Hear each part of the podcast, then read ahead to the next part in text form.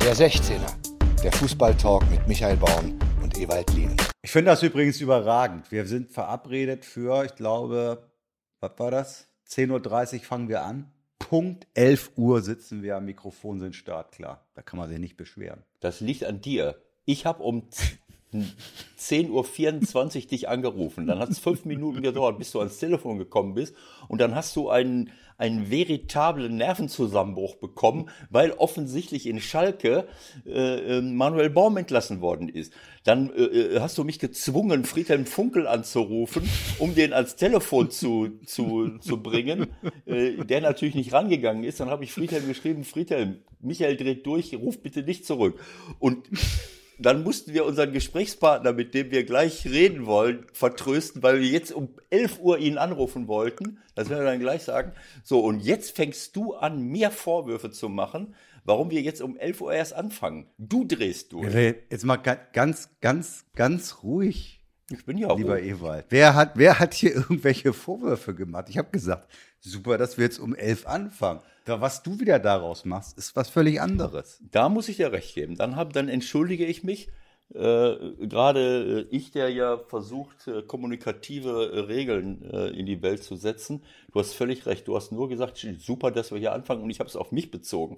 Ein, so. ein grundlegender Kommunikationsfehler, den wir häufig erleben, dass jemand was sagt und der andere bezieht es auf mich. Denn deine Botschaft hätte ja vier verschiedene oder sagen wir mal, deine Message hätte vier verschiedene Botschaften haben können. Eine persönliche, eine, eine angreifende, eine informative und ich habe es als angreifende äh, Botschaft empfunden und dafür möchte ich mich in aller Form entschuldigen, weil du bist ja unverdächtig, äh, irgendjemanden grundlos anzugreifen. Es ist der 18. Dezember 2020. Ich begrüße euch ganz herzlich zum 16. Ausgabe 69 nach diesem kleinen Exkurs von Ewald Lienen in dem Bereich der Psychologie. Es ist ein Freitagmorgen, an dem in Hamburg blauer Himmel zu sehen ist. Ich weiß gar nicht, wann ich das zum letzten Mal gesehen habe. Das muss so zwei, drei Jahre her sein. Bei uns? Wie sieht es bei dir aus in Gladbach? Genauso. Herrliches, äh, keine Wolke am Himmel. Ich weiß nicht, ob das ein gutes Zeichen ist äh, in Zeiten des Klimawandels. Doch da ganz hinten ein ganz leichter weißes Schlieren. Gestern war das schon so und gestern bin ich mit meiner Frau, mit Rosa, mittags, nee, nachmittags äh, nach getaner Arbeit äh, sind wir nochmal so zwischen drei und vier äh, schön spazieren gegangen. hinten im Feld zwischen Mönchengladbach und Viersen, haben noch Rainer Bonhoff und seine Frau getroffen, die auf dem Fahrrad unterwegs waren. Ich habe nochmal gratuliert für, für das Weiterkommen im, in der Champions League. und wir haben unter freiem Himmel bei, bei strahlendem Sonnenschein und äh, einer herrlich klaren Luft ein bisschen Konversation betrieben, natürlich auf Abstand. Ewald? Ja. Ich, ich, ich habe ich hab eine Anmerkung. Ähm, Bitte. Ich mache es ungern, aber du, du hast natürlich gerade den Impuls gehabt. Ich kann dich ja sehen, weil wir über Skype auch per Bild verbunden sind. Wenn ich natürlich das Wetter anspreche, liegt es nahe, dass du aus dem Fenster guckst. ist ja klar. Aber wenn du dann natürlich den Kopf drehst und zeitgleich weitersprichst, sorgt das dafür, dass die Menschen, die uns zuhören, dich nicht ganz so gut verstehen können, weil du in dem Moment nicht ins Mikrofon sprichst. Wir müssen sicherlich an unserer Technik arbeiten. Vielleicht müssen wir im nächsten Jahr das komplett anders mal machen. Vielleicht brauchen wir wirklich Headsets. Ich möchte es auch nur einmal noch angesprochen haben. Das ist wirklich jetzt das letzte Mal. Ich, ich möchte noch einmal ein letztes Mal. Verärgere mich nicht, Michael. Dich, dich, Verärgere mich nicht noch mehr. Bitten, geradeaus in Richtung Mikrofon zu sprechen. Weil du musst dir halt vorstellen, die Leute sitzen beispielsweise in der Bahn, haben den Kopfhörer auf und dann bist du einmal links und einmal rechts und dann bist du weit weg und dann was ihr nicht sehen könnt, haben, äh, was Michael anspricht, ist, was ihr nicht sehen könnt, ist, dass ich zwei Ausgaben vom European Football Yearbook aus den 90er Jahren, und zwar die Ausgabe 95, 96 und 91, 92, die damals die einzige Informationsquelle war, hier auf meinem Schreibtisch vor mich aufgebaut habe, darauf mein Handy platziert habe, das im Flugmodus ist, an das Handy äh, das äh, Mikrofon irgendwie äh, der, der App Motiv Audio montiert habe und in das Ding soll ich reinsprechen. äh, weil das, das, ist, das nimmt nur meine Stimme auf, während wir gleichzeitig über Skype äh, miteinander reden und der Call Recorder sowieso alles aufnimmt. Aber aus für mich nach wie vor unerfindlichen Gründen meint unser Techniker Flo Kaiser, dass wir beides bräuchten. Nicht nur die Aufnahme aus dem Call Recorder, sondern auch meine Stimme solo. Das bedeutet, wenn er dann die Aufnahme zugeschickt bekommt, dann kriegt er die Tonspur von Michael, die völlig unkoordiniert einfach so vor sich hin brabbelt, ohne den anderen zu hören. Meine Tonspur, aufgespalten in, in Exported Split Tracks, und dann kommt noch über WeTransfer, dann kommt noch über WeTransfer die Aufnahme vom Call Recorder dazu. Ey, jetzt mal ganz Hör ehrlich, auf, Ewald, ich, ich, muss, Ewald, ich muss, ich muss mich wirklich, das kommt von Herzen. Ja.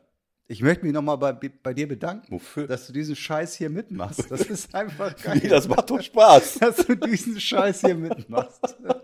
Das kannst du keinem erzählen. Aber wir machen einfach mal. Ne? Und es ist ja völlig klar, am Ende zahlt sich die Qualität natürlich aus. Und irgendwann kommt der absolute Mega-Deal. Wir haben natürlich Angebote ohne Ende, aber mhm. wir warten natürlich auf den großen Deal. Und der wird kommen, weil es ist einfach so, dass wir jede Woche hier performen ohne Ende. Ja. Vielleicht, äh, vielleicht äh, ähm, äh, müssen wir ein bisschen warten. Ich, äh, ich esse mir so einen Ranzen an, leg mich in kurzer Hose aufs Sofa äh, und dann kommst du rein mit einer Winterkappe äh, und, und sagst äh, immer, wann, wann gehen wir denn los? Dann sag ich, wieso? Wir können doch über Skype äh, mit den Leuten reden. Und schon haben wir einen Deal. Das kommt mir irgendwie genau. bekannt vor. Ja, genau, sehr gut. So, jetzt mal, jetzt aber mal Aktualität hier, bitte. Bitte. Ich mach den Rechner an, bumm, Baum weg. Was ist denn bitte in der Bundesliga schon wieder los, Ebert? Das kann doch alles nicht wahr sein. Ich dachte, die geben dem Manuel ein Freund unserer kleinen, aber feinen Show. Ich muss sagen, mir tut es persönlich weh, ja. was mit ihm da passiert ist, um auch wieder ein bisschen Ernsthaftigkeit reinzukriegen. Er wird es überleben, er wird es vor allem finanziell auch überleben, er wird irgendwann wieder einen neuen Job haben und er wird wieder wo landen, wo er auch besser hinpasst als äh, zum FC Schalke 04. Nichtsdestotrotz, dass sie ihm jetzt, weiß ich nicht, wie viel? Was? 28 Stunden vor dem Spiel gegen Arminia Bielefeld entlassen. Es ist einfach alles nur noch absurd. Ja, also ich muss ganz ehrlich sagen, ich, äh, ich hatte das, äh, ich wollte eigentlich, wir wollten ja einen gepflegten 16er machen und dann ist alles durcheinander geraten, weil, äh, weil diese Meldung kam. Äh, ja, ich, ich meine, wenn man jetzt die reinen, das, die nackten Ergebnisse sich anguckt, dann könnte man natürlich auf die Idee kommen, man, man stellt einen neuen Trainer ein, äh, man möchte einen Turnaround schaffen. Das ist nicht passiert. Zehn Spiele, was waren das jetzt? Zehn Spiele? Äh, Egal, die haben vier Punkte, die haben achtmal verloren. Ja. Äh, sie haben morgen Bielefeld, sie müssen dieses Spiel gewinnen. So, wenn sie irgendwie nochmal, also sie müssen gar nichts, das ist ja der nächste Quatsch wieder. Ja. ja. Selbst wenn sie es verlieren sollten, können sie immer noch 16er werden. 16. werden. Ich glaube, viel mehr ist momentan nicht realistisch als Ziel auszugeben. Nein, ist, ist klar. Ich wollte nur sagen, dass, äh, äh, dass es, äh, wenn man jetzt auf die reinen Ergebnisse schaut, dann äh, kann man sagen, naja, der neue Trainer hat den Turnaround mit der Mannschaft nicht hinbekommen. Ähm, und äh, wir müssen schauen, dass wir nicht äh, endlos äh, abgehängt werden. Mal gucken, ob, ob wir sowas hinkriegen.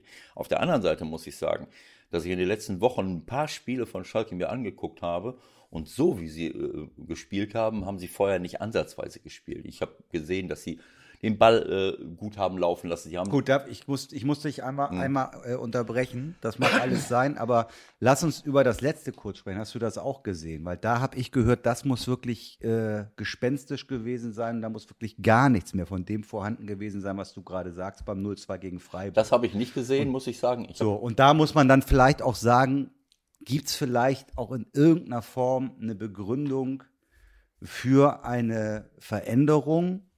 Obwohl es jetzt natürlich nach reiner Panik aussieht, oder? Ja, ich.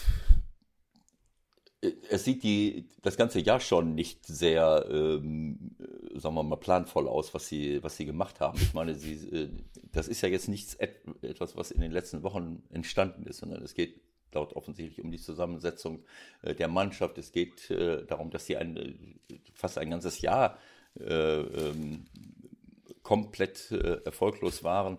Und sie haben es irgendwie nicht hingekriegt, die, die Reißleine zu ziehen. Und das jetzt alles auf Manuel abzuladen, natürlich geht das nicht, das wissen sie auch. Aber ähm, ich, klar, das mag sein, dass in dem letzten Spiel, das, ich kann mir jetzt nicht jedes Spiel anschauen, obwohl ich mich bemühe, aber das, aber das Spiel davor, das Spiel davor muss ich ehrlich sagen, klar, da haben sie auch, äh, hat der Gegner auch eine, eine ich glaube, eine, äh, war da nicht eine rote Karte irgendwie, wo sie dann in letzter Sekunde noch den Ausgleich kassieren, war das in Augsburg oder so?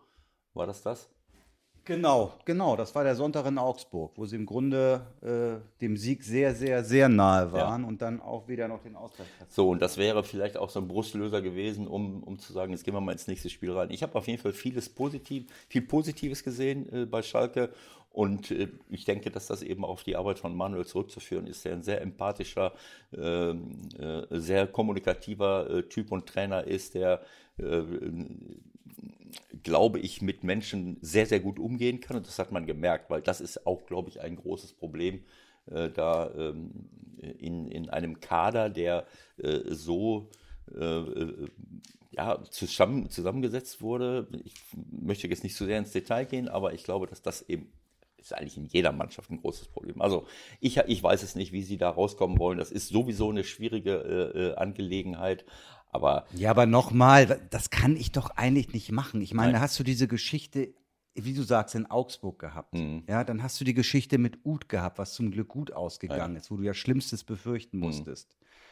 Dann hast du ein Spiel jetzt gegen Arminia Bielefeld vor der Brust, wo du sagen musst, also äh, das können sie durchaus auch mit Manuel Baum gewinnen, ja. Äh, was, was geht in den Leuten vor? Und jetzt kommt ja das nächste, jetzt kommt Hüb Stevens um die Ecke. Ja. Hüb Stevens zum vierten Mal hat um 9.58 Uhr, Bild war live dabei, die Geschäftsstelle heute Morgen betreten. Hallo, hier ist der Hüb. Ja, und dann bin ich mal sehr gespannt, was wir morgen Nachmittag sehen.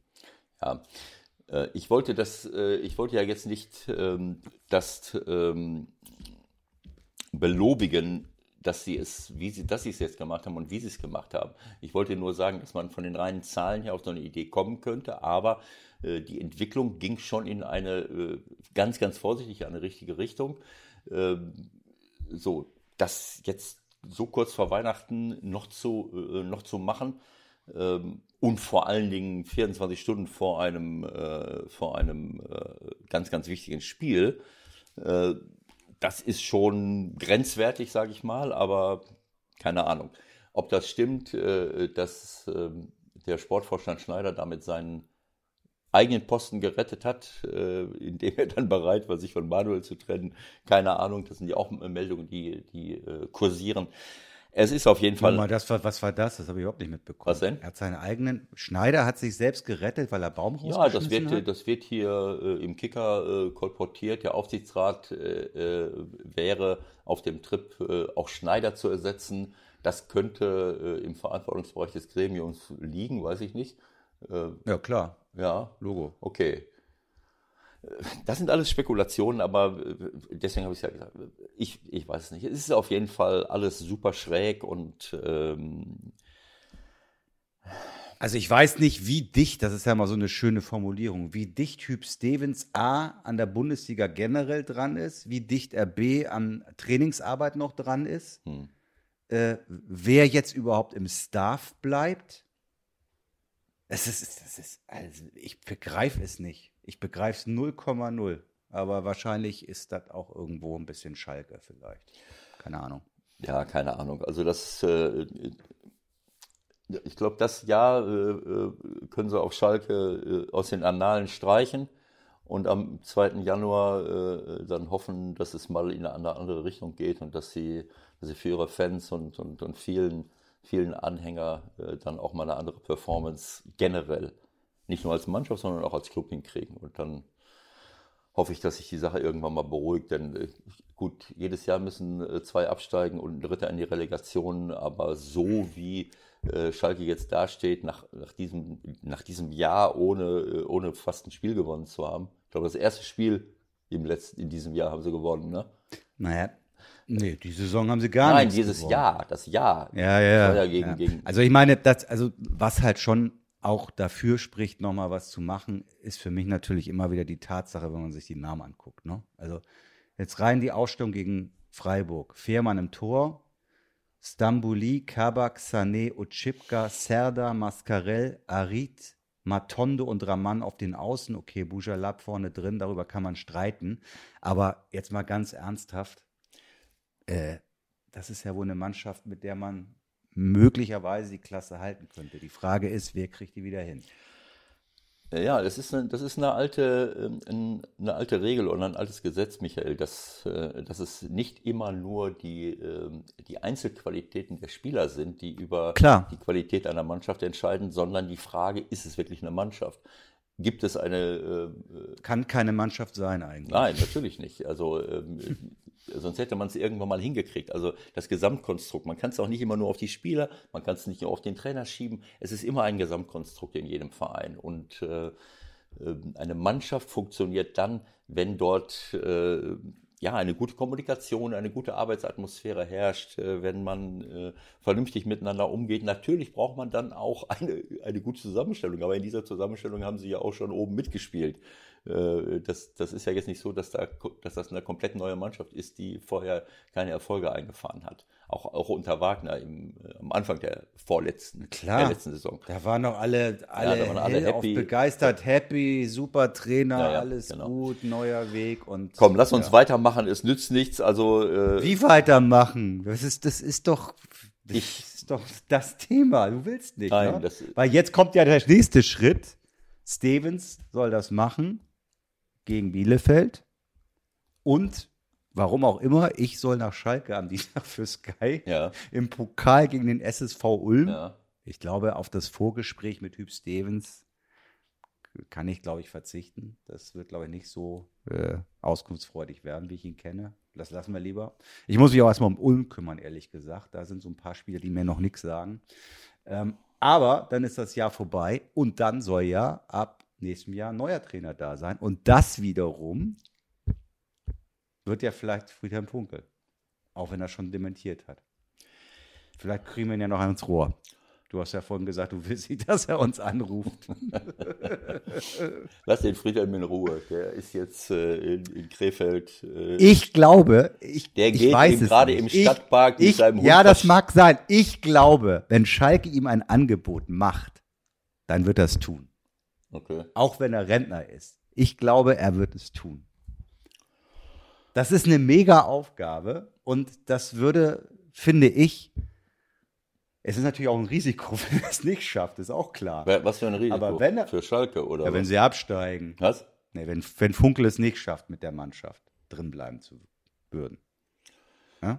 Ja, ich Das wäre das einzige Risiko. ich meine, das ganze, das ganze Leben ist ein Risiko, wenn du aus der, aus der Aber wenn er Schalke retten würde, dann wäre das natürlich eigentlich sogar, wenn man sich seine Karriere anguckt, nochmal ein absolutes Highlight. Und deswegen glaube ich, werden wir ihn heute auch nicht mehr sprechen. Und auch wenn er bei Kollegen vom Express, glaube ich, und der Rheinischen Post das alles schon dementiert hat und ich bleibe Rentner, ich traue dem Brat noch nicht. Und damit können wir es ja jetzt lassen. Vielleicht hören wir ja später nochmal was. genau. So, hast du sonst noch irgendein Thema außer Schalke? Du hast mich komplett rausgebracht. Ich war top vorbereitet auf 100 Themen und dann kommst du mit so mit, mit, so einer Geschichte. Aber die Bundesliga, äh, ja, die hat jede, äh, ja, offensichtlich jede Woche irgendwas Neues äh, parat. Ähm, ja, es gibt eine ganze Reihe von, von, von hochinteressanten Themen. Also wir haben äh, eigentlich jetzt zwei Spieltage äh, zu, äh, zu besprechen. Äh, denn nach unserer letzten Sendung war ja das, das Wochenende da mit dem, mit dem 1 zu 5 äh, von, von äh, Das musst du dir auch noch mal reinziehen. Also wir haben ja in unserer letzten Sendung Ja. simuliert, ja, wie, wie wir ein Interview führen. ja, Du versetzt dich in Lucien Favre rein. ja. Und nicht nur Manuel Baum ist jetzt entlassen, sondern Lucien Favre ist auch entlassen. Also alles innerhalb von einer Woche.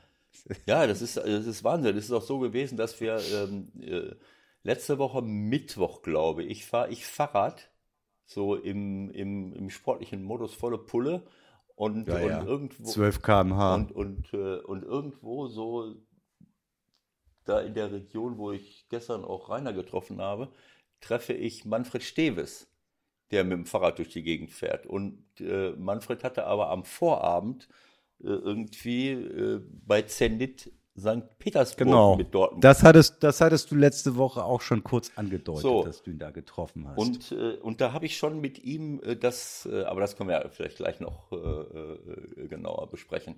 Aber gut, jetzt habe ich es angesprochen, gesagt, naja, wie kann das sein, dass ihr dauernd unter Druck steht? Äh, und äh, naja, und dann hat, dann hat äh, äh, Manfred gesagt, naja, also ich, äh, ich, das, was ich immer gesagt habe, ihr gebt die besten Spieler immer ab, ihr habt ja eine, eine U19 rumrennen. Äh, Und dann sagt Manfred, naja, in zwei, drei Jahren kann diese Mannschaft, wenn der, der, derjenige, der uns nachfolgt, wenn, der, wenn die es schaffen, diese Leute mal zwei, drei Jahre zusammenzuhalten, ne? wie Sancho, wie Reina, wie Bellingham und wie sie alle heißen, die dann äh, älter werden, reifer werden und dann auch mal zusammen bleiben, dann kannst du damit einen ganz großen Wurf machen. So, und äh, gestern haben wir wieder telefoniert und mussten feststellen, wir reden darüber, über, irgend, über einen Nachfolger irgendwann mal in Zukunft und drei Tage später ist er entlassen mit Lucien zusammen. Äh, das, ist, das, ist, äh, das ist nicht normal, äh, äh, aber so, äh, so ist diese, äh, so ist die, die, die Welt offensichtlich in der Bundesliga und äh, ja, darüber, das ist auch noch ein, ein Thema, äh, über das wir uns später äh, äh, Genau. genauer wir unterhalten. machen ja, wir machen, wir machen ja gleich einen kleinen äh, Dortmund-Schwerpunkt heute, um auch mal so ein bisschen aufzudröseln, wie diese Erwartungshaltung eigentlich entstanden ist in den letzten Jahren äh, und warum die eigentlich gar nicht erfüllt werden kann. Das machen wir gleich, aber jetzt gucken wir nochmal, was wir sonst noch so haben. Stichwort, das ist wahrscheinlich ein Thema, das du auch super interessant findest. Äh, Wahl zum Weltfußballer. Ich muss sagen, mich interessiert das 0,0. Es ist geworden und den interessiert das richtig. Robert Lewandowski. Und mal nicht Messi und Ronaldo. Herzlichen Glückwunsch. Ja, also Robert hat das, äh, Robert Lewandowski hat das verdient. Und ich muss ganz ehrlich sagen, ähm, es hat Zeiten gegeben, wo, wo Messi und, und Ronaldo es auch verdient hatten, äh, auch mal vier, fünf Mal hintereinander Weltfußballer zu sein. Aber so seit zwei, drei Jahren habe ich das Gefühl, dass es völlig egal ist, äh, oder seit ein paar Jahren habe ich das Gefühl, dass es völlig egal ist, gewinnen die was, gewinnen sie nichts. Äh, Es gab ja auch eine Zeit, wo, wo Cristiano auch noch mit Real Madrid äh, irgendwie die Champions League gewonnen hat. Äh, aber quasi wie so einen Automatismus auf den Knopf zu drücken. Es ist entweder Messi oder es ist Cristiano Ronaldo. Das ist, äh, wenn, die, wenn du sechs, sieben Mal oder acht Mal Weltfußballer geworden bist, dann muss auch irgendwann mal gut sein. Da muss ich doch auch mal als derjenige, als Juror sagen, so jetzt suche ich mir mal einen anderen raus. Das kann doch nicht. Ja, das ist ja, das ist ja, darüber müssen wir auch noch kurz reden. Also wer da genau wie wählt und abstimmt, ich habe es jetzt nicht mehr ganz genau auf dem Zettel, ich hatte es mir rausgeschrieben. Also es sind äh, zum Teil Fans, es sind zum Teil Journalisten und es sind aber auch Trainer. Ja? Und ich glaube, wenn ich das richtig im Hinterkopf habe, äh, Torwart, Welttorhüter ist Manuel Neuer geworden. Ich glaube, das ist unstrittig. Ja, Aber Welttrainer geworden ist Ja? ja Jürgen Klopp. Jürgen. Ja, Was muss, was muss Hansi Flick denken? Ja, gut, ich habe alles gewonnen, was man gewinnen kann. Aber ja, Du, du darfst diese, diese Dinge nicht überbewerten. Ich weiß jetzt auch nicht genau, wer da es soll so sein, dass die Trainerstimmen am Ende dafür gesorgt haben, dass Klopp Welttrainer Ja, Nationaltrainer, habe ich auch gelesen, Nationaltrainer. Ja. Aber Ja. ähm, äh, also du siehst, dass ich darauf nicht vorbereitet bin, äh, äh, weil ich eben auch nicht weiß, wer dort wählt. Aber unabhängig davon, wer jetzt da wählt, keine Ahnung, ähm, sind das Titel. Das ist schön und gut, aber äh, wie gesagt, dass man kann ja immer so tun, ja, jetzt ist der, ist der Welttrainer, der ist. Äh, Ja, ich, ich lese mal ganz kurz vor. Achtung. Äh, gemäß der Vergabebestimmungen Artikel 12 wurde Klopp nach einem engen Rennen mit Hans-Dieter Flick, Klammer auf FC Bayern München, Klammer zu, aufgrund der Stimmen der Nationaltrainer zum Gewinner gekürt. Ja, wer wählt denn sonst noch? Verstehst du, das ist ja immer so. Wenn ein Titel vergeben wird, muss man sich fragen, wer bestimmt das, wer wählt das, äh, wer drückt da auf den Knopf. Und das ist ja auch immer eine, äh, eine, äh, eine selektive Auswahl und das kann so und so ausgehen, je nachdem, wen ich da abstimmen lasse. Ob das jetzt so sinnvoll ist, muss ich dir ehrlich sagen, das ist für mich sekundär. Äh, äh, Titel sind für mich äh, sekundär, dass der Jürgen äh, Klopp in den letzten Jahren äh, überragende Arbeit da geleistet hat, ist völlig klar, aber man hat ihm auch die Zeit gegeben, die manche Trainer woanders nicht bekommen. Er konnte in Ruhe eine Mannschaft aufbauen äh, und er hat natürlich Geld äh, zur Verfügung äh, gestellt bekommen, äh, wie Sand am Meer und hat dann mit seinem Team zusammen gute Leute da, dazugeholt. So, was Hansi jetzt gemacht, was Hansi Flick bei Bayern München gemacht hat, äh, da brauchen wir äh, nicht drüber zu diskutieren, den jetzt nicht nach so einer Saison ohne, fast ohne Niederlage, wo man alles gewinnt, was man so gewinnen kann, den nicht zum Welttrainer zu machen, das ist schon sportlich. Äh, aber äh, ich glaube, dass der Hansi es verschmerzen kann und Jürgen hat es ja, ja. ich fand das gut, dass ja. Jürgen auch selber gesagt hat, ich war alle, ich glaube, wir sind alle überrascht, dass ich es jetzt geworden bin. Das ist souverän, das ist vernünftig und das äh, stellt das Ganze auch nochmal in einen, äh, in einen bestimmten Rahmen. Äh, ja. Also bleibt mal auf dem Teppich, was soll das? Es ist, finde ich, auch lustig, dass Manuel Neuer äh, Welttorhüter wird, aber in der, in der Weltelf dann nicht im Tor steht. das finde ich auch. Ja, es ist so, Wer ist da drin? Ja, Alisson. Alisson, noch irgendeiner, Alisson war Zweiter, der von, von, von Liverpool auch ein paar Flenker auch, oder? Keine Ahnung. Auf jeden Fall, nein. Äh, auf jeden Fall, äh, vielleicht war das auch ein enges Rennen und sie haben gesagt, ja, Manuel ist Welttorhüter und Alisson steht in der Mannschaft. Du bist Welttorhüter, aber du spielst nicht. Das kann er ja besonders gut ab, das sehen wir ja.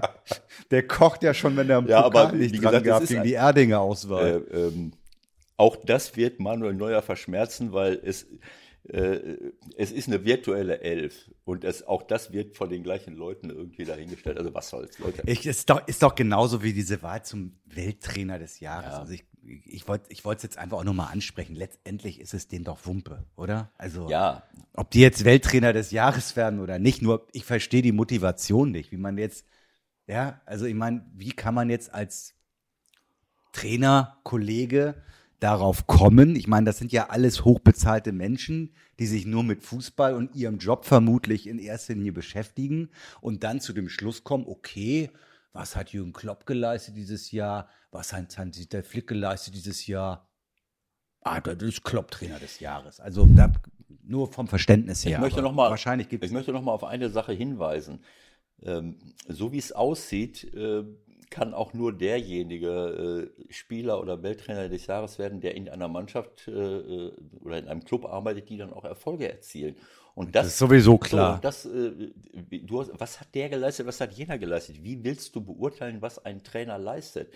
Ich finde das sehr gut, dass Marcelo Bielsa, den ich aus Spanien noch kenne, äh, als Dritter dort mal gewählt wurde, weil Marcelo ist ein, wie Jürgen schon gesagt, ist ein Superhirn. Das ist ein überragender Typ, äh, der, der wirklich ähm, äh, den Fußball lebt und, und dort seit langen Jahren ganz, ganz hervorragende äh, Arbeit leistet der wird wahrscheinlich keinen Titel mehr holen, weil, weil die Leute ihn jetzt nicht bei diesen ganz großen Clubs verpflichten. Aber Leeds United ist souverän in die, in die Premier League aufgestiegen.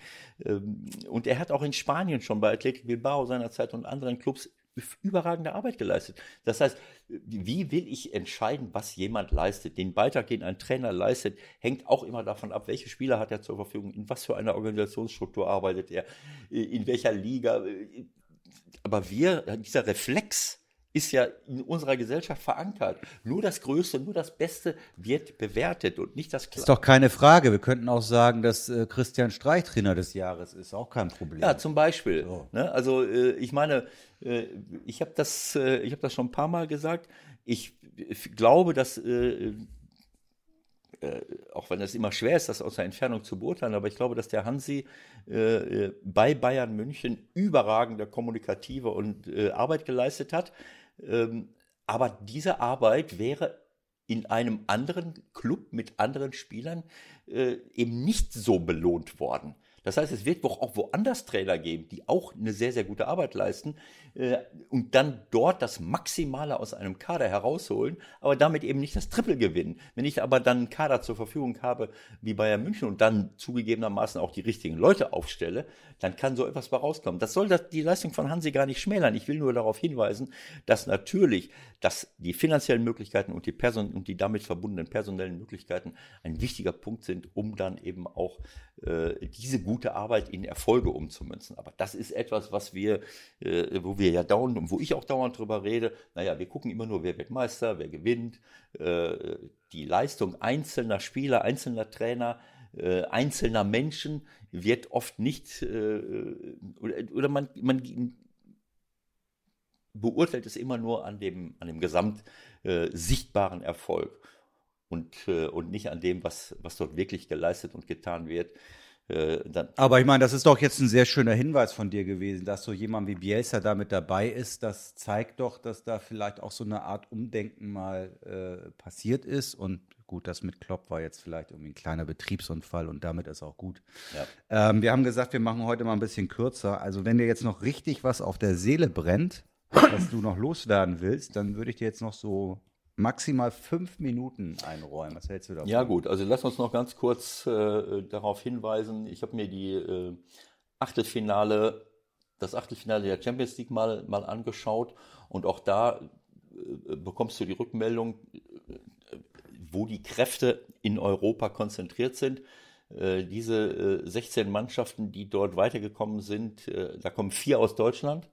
Alle unsere vier Vertreter sind weiter. Vier kommen aus England äh, äh, äh, vier kommen aus Spanien, ich habe ja E geschrieben, E ist für España. Vier aus Spanien, das ist äh, Real Madrid, Barcelona, Sevilla und Atletico Madrid.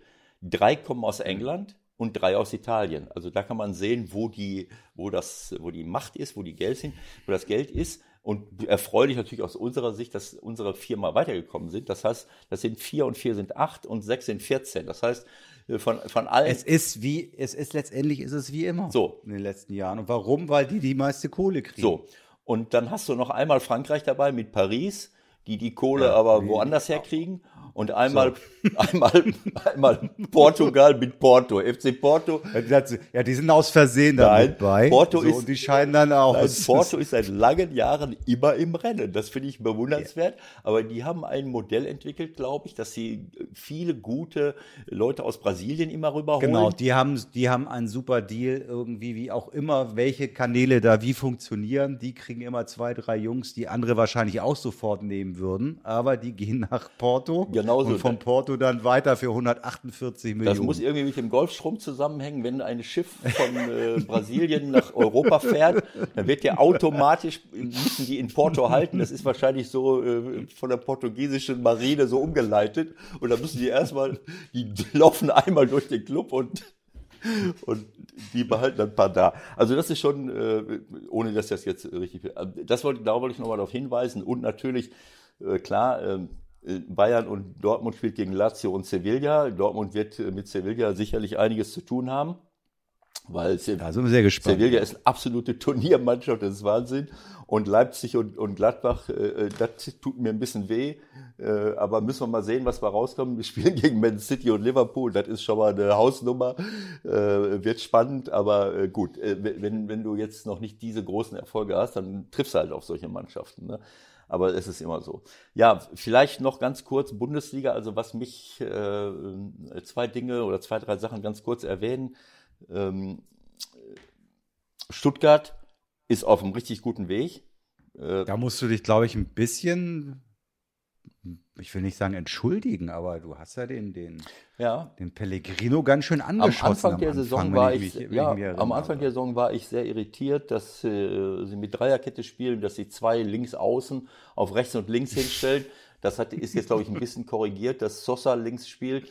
Äh, sie hatten zwei Stürmer rechts und links und haben sich dann gewundert, warum sie hinten äh, die Bälle äh, reinkriegen. Aber äh, gut, das braucht ja auch eine gewisse Zeit. Aber äh, Stuttgart hat mit dem Sven Mislintat ähm, der vorher in Dortmund war, können wir nachher auch nochmal drüber reden. Da, da haben wir auch wieder das Stichwort äh, Personal im Hintergrund ja. und wer hat ein Auge und wer holt welche Leute. So, die haben also richtig tolle Talente zusammengeholt und haben eine äh, im letzten Jahr schon in dieser Zusammensetzung mehr oder weniger gespielt und äh, sind damit aufgestiegen und, äh, und äh, rocken jetzt die Liga so ein bisschen, äh, kann man neudeutsch sagen. also das ist, das ist eine richtig. Eher altdeutsch ja, meinetwegen altdeutsch. Ähm, äh, so, Leverkusen freut mich sehr, dass Peter jetzt äh, mit, seiner, mit seiner beharrlichen Art eben auch auf die Defensive zu setzen, zu sagen, wir müssen äh, vernünftig verteidigen. jetzt wieder zwei wichtige Spieler verloren mit Harvards und, und Volland und trotzdem Erster sind im Moment und fast keine Spiele verlieren. Also das sind tolle, ähm, äh, tolle Entwicklungen und auch Union Berlin, muss ich sagen, was ich von Union bisher sehe, selbst ohne äh, Kruse, begeistert mich, weil sie stabil sind. Sie sind natürlich auch aggressiv. Der eine oder andere äh, schießt schon mal übers Ziel hinaus oder tritt übers Ziel hinaus, aber sie lassen den Ball super laufen und es ist ganz schwer, sie zu bespielen. Also das ist, äh, das ist eine tolle Entwicklung, aber ich glaube, sie profitieren natürlich, solche Vereine wie, wie, wie Union und Stuttgart, bei allem Respekt, profitieren auch davon, dass diese anderen äh, Mannschaften oben äh, natürlich jetzt auch permanent spielen, also alle drei Tage und dann sich abwechseln müssen. Ähm, äh, aber das will ich, das will ich damit nicht schmälern. Es ist, äh, es ist auf jeden Fall ähm, äh, eine tolle Entwicklung. Und letzter Satz, den ich gerne loswerden möchte, das haben wir schon mal gesagt, jetzt habe ich es auch nochmal zahlenmäßig bestätigt. Ähm, die Liga der Elfmeter, wir haben am 11. Spieltag 44 Elfmeter gehabt äh, und an dem Spieltag selber sechs. Ich weiß nicht, wie es jetzt gestern oder äh, jetzt am Dienstag, Mittwoch nochmal war. Also es ist einfach, es nimmt Überhand. Wir haben zu viele Elfmeter und das nicht nur durch Hand, sondern auch durch andere mhm. Geschichten und viele, viele Spiele werden durch äh, konfliktive Elfmeter äh, trotz des VRR äh, entschieden, also durch, durch Elfmeter entschieden und äh, das gefällt mir nicht, aber das habe ich ja schon mal angesprochen. Jetzt haben wir es auch noch äh, ähm, schwarz auf weiß. Ähm, mhm. ich habe nur zwei Elfmeter gehabt in Frankfurt am Dienstag, aber das ist ein anderes Thema. Okay. Das, das lassen wir jetzt mal weg. Alles klar. Hast du Gladbach, Gladbach noch einen Satz? Ne? Ähm, 1-3 hinten, es ging nichts. Man als Reporter lehnt man sich dann gerne noch mal aus dem Fenster und äh, belegt das alles durch Daten und Zahlen. Mhm. Und äh, Marco hatte vorher die Sprints angesprochen, die so toll waren im Spiel vorher. Und ich gucke irgendwie so 70. Mal rein. Und Gladbach hat, glaube ich, fast 100 Sprints weniger als Frankfurt. Die gewinnt keinen Zweikampf mehr. Das Spiel ist tot. Ja. Und am Ende sitzt du dann da und sagst, oh, gut, 3-3. Ne? Ja, also äh, Gladbach freut mich sehr. Ähm, das Spiel in, äh, ich habe dem Rainer äh, gestern gratuliert, dass sie weitergekommen sind, weil sie völlig verdient weitergekommen sind. Ich habe es ja gesagt, sie gewinnen zweimal gegen Schachter und müssen gegen Real und Inter eigentlich die ersten beiden Spiele gewinnen, aber jetzt in Real waren sie chancenlos. Man hat einfach gesehen, sie waren tot, sie konnten sich kaum bewegen. Wendt war auf seiner Seite ein bisschen überfordert. Ähm, und das haben sie auch ausgenutzt und haben dort über die Seite immer gespielt. Ähm, Benzebaini äh, fährt zur, zur Nationalmannschaft von Algerien und kommt mit Corona wieder. Das ist natürlich ein wichtiger Mann, der mhm. ihnen fehlt. Und das, äh, bei Gladbach sieht man das im Moment. Und das konnte man jetzt auch in Frankfurt sehen, äh, wo sie zwei Tage vorher irgendwie ähm, Hertha 1-1. Ja, und auch, auch bei Real konnte man das schon sehen, dass sie halt mhm. dort, mhm. dort äh, Probleme haben. Ähm, aber äh, ja, sie haben ja, sie haben es zumindest noch mal versucht, das muss man schon sagen, dann auch äh, ein bisschen umzustellen, mit langen Bällen das dann auch mal zu machen, obwohl das nicht ihr Spiel ist. So kriegen sie dann letztendlich ja auch den Elfmeter. Wenn der Barcock da den nicht umtritt, dann passiert, glaube ich, gar nichts mehr. So fällt das 2-3 und der Rest ist, glaube ich, dann die berühmte Psychologie. Also es ist ja eigentlich nicht zu erklären, dass Frankfurt das Spiel nur aus der Hand gibt. Nein, das ist klar, aber das ist halt, äh, äh Embolo setzt sich da, glaube ich, nochmal richtig gut ein äh, und, und kommt einen Millimeter eher an Ball und der andere trifft dann seinen Fuß. Also kann man Elfmeter geben, ist unglücklich. Aber gut, ich freue mich äh, trotzdem für Gladbach, weil das ist eine tolle Arbeit, die sie dort seit Jahren leisten. Und äh, ich bin ganz gespannt, äh, diese Duelle mit Liverpool. Daraus werden sie auch lernen, ob sie weiterkommen, das werden wir mal sehen. Der Anruf der Woche. Heute bei so, wir wollen sprechen über Borussia Dortmund, über möglicherweise die wahren Gründe der Situation beim BVB und haben überlegt, wen können wir denn da mal befragen? Mit wem können wir uns unterhalten? Und Ewald hatte den glänzenden Einfall. Ich habe da eine Idee. Ich bin gekommen auf Dietrich Schulze Marmeling. Der ist Autor von zahlreichen Fußballbüchern, hat sich auch sehr oft und sehr intensiv mit Borussia Dortmund äh, beschäftigt. Und den begrüße ich jetzt hoffentlich am Telefon. Moin, Dietrich. Morgen. Ah, siehst das hat ja schon mal ganz gut geklappt und Ewald hat bestimmt auch noch warme Worte. Ja, so ja grüß dich, Dietrich. Aber ich muss äh, äh, Michael korrigieren. Äh, natürlich, natürlich. Ja, das hat er sicherlich vergessen. Äh, diese Lorbeeren möchte ich mir nicht selber ans Hemd äh, hängen. Natürlich kenne ich äh, Dietrich äh, und seine Veröffentlichungen seit langen Jahren, aber der Anstoß war, dass Dietrich mir gestern ähm, einen Blog seiner Analyse vom BVB zugeschickt hat. Das war, äh, das war gestern, war das gestern Vormittag? Dietrich? Äh, warte mal, ja, ich, könnte, ne, ich glaube, es war vorgestern, aber gestern Vormittag hast du mich angerufen. Ja, irgendwie sowas. Auf jeden Fall, äh, ich lese das, ich denke, eine bessere Analyse über das, was, äh, was da jetzt in den letzten Jahren äh, bei Dortmund passiert ist, habe ich noch nirgendwo gelesen und gehört. Äh, habe dich dann angerufen und gefragt, ob du dir vorstellen könntest, das bei uns auch vorzutragen. Und das, äh, da, da, hast du Lust zu gehabt. Äh, also äh, ich, ich, ich kenne deine Veröffentlichungen in all den Jahren, aber mir war jetzt nicht so klar, wie ganz eng du am auch von deiner, ähm, von deiner, ähm, vom Aufwachsen her, du bist ja da in der Nähe, glaube ich, groß geworden von Dortmund. Wie lang? Ja, richtig, ja, ja. ja. Wie nah du an Dortmund ja, warst. Also, kam, kam der Kreuz. Ja, genau. Ich hoffe nicht direkt auf dem Kreuz, weil dann ist er un, un, un Genau. Ja, dann sag doch mal. Also ähm, ich vielleicht zur Vorgeschichte, als wir ähm, äh, das am Anfang der Woche gehört haben, Michael und ich tauschen uns ja immer aus, dann, dann habe ich so ein paar Sachen, äh, habe ich mich selber hingesetzt und bin dann auch relativ schnell auf ein paar Dinge gekommen, die ich jetzt in deiner Analyse zehnmal besser und auch besser recherchiert und, und intensiver gelesen habe. Aber ich habe dann so gedacht, Moment mal, äh, was ist denn jetzt hier eigentlich abgelaufen? Ähm, äh, äh, Thomas Tuchel ist da gewesen, äh, Peter Bosch ist da gewesen, Peter Stöger ist da gewesen, Lucien Favre ist da gewesen. Ähm, und äh, Sie haben ganz, äh, das habe ich schon öfters gesagt hier bei uns in der Analyse, während Bayern München die besten Spieler einsammelt und eben auch behält, gibt Dortmund ihre besten Spieler seit Jahren ab. Äh, und mittlerweile haben sie da eine, äh, teilweise eine U19 rumrennen. Und das andere ist, wo kommt denn dieser Anspruch her, ähm, deutscher Meister werden zu wollen? Nur weil Jürgen Klopp mal Anfang der äh, zehner Jahre zweimal Meister war. so, und, und jetzt wird ein Lucien Favre entlassen weil er letztes Jahr irgendwie nicht deutscher Meister geworden ist und jetzt ein, zwei Mal verliert in dieser, also das, das war so mein Ansatz, wo ich gesagt habe, wie können, wie kommen die denn auf die Idee, deutscher Meister werden zu wollen und jetzt den Lucien wegzuschicken? Und dann lese ich deine Analyse und darüber würden wir jetzt gerne mal mit dir Genau, wenn ich da nochmal ganz kurz einhaken darf, vielleicht fangen wir da einfach mal an, auch weil du ja emotional, äh, wie ich weiß, schon am BVB mit hängst. Wie hast du das aufgenommen, als du dann äh, sozusagen die News bekommen hast, äh, nach dem 1-5 äh, gegen Stuttgart Favre ist entlassen? Was, was hat das mit dir gemacht?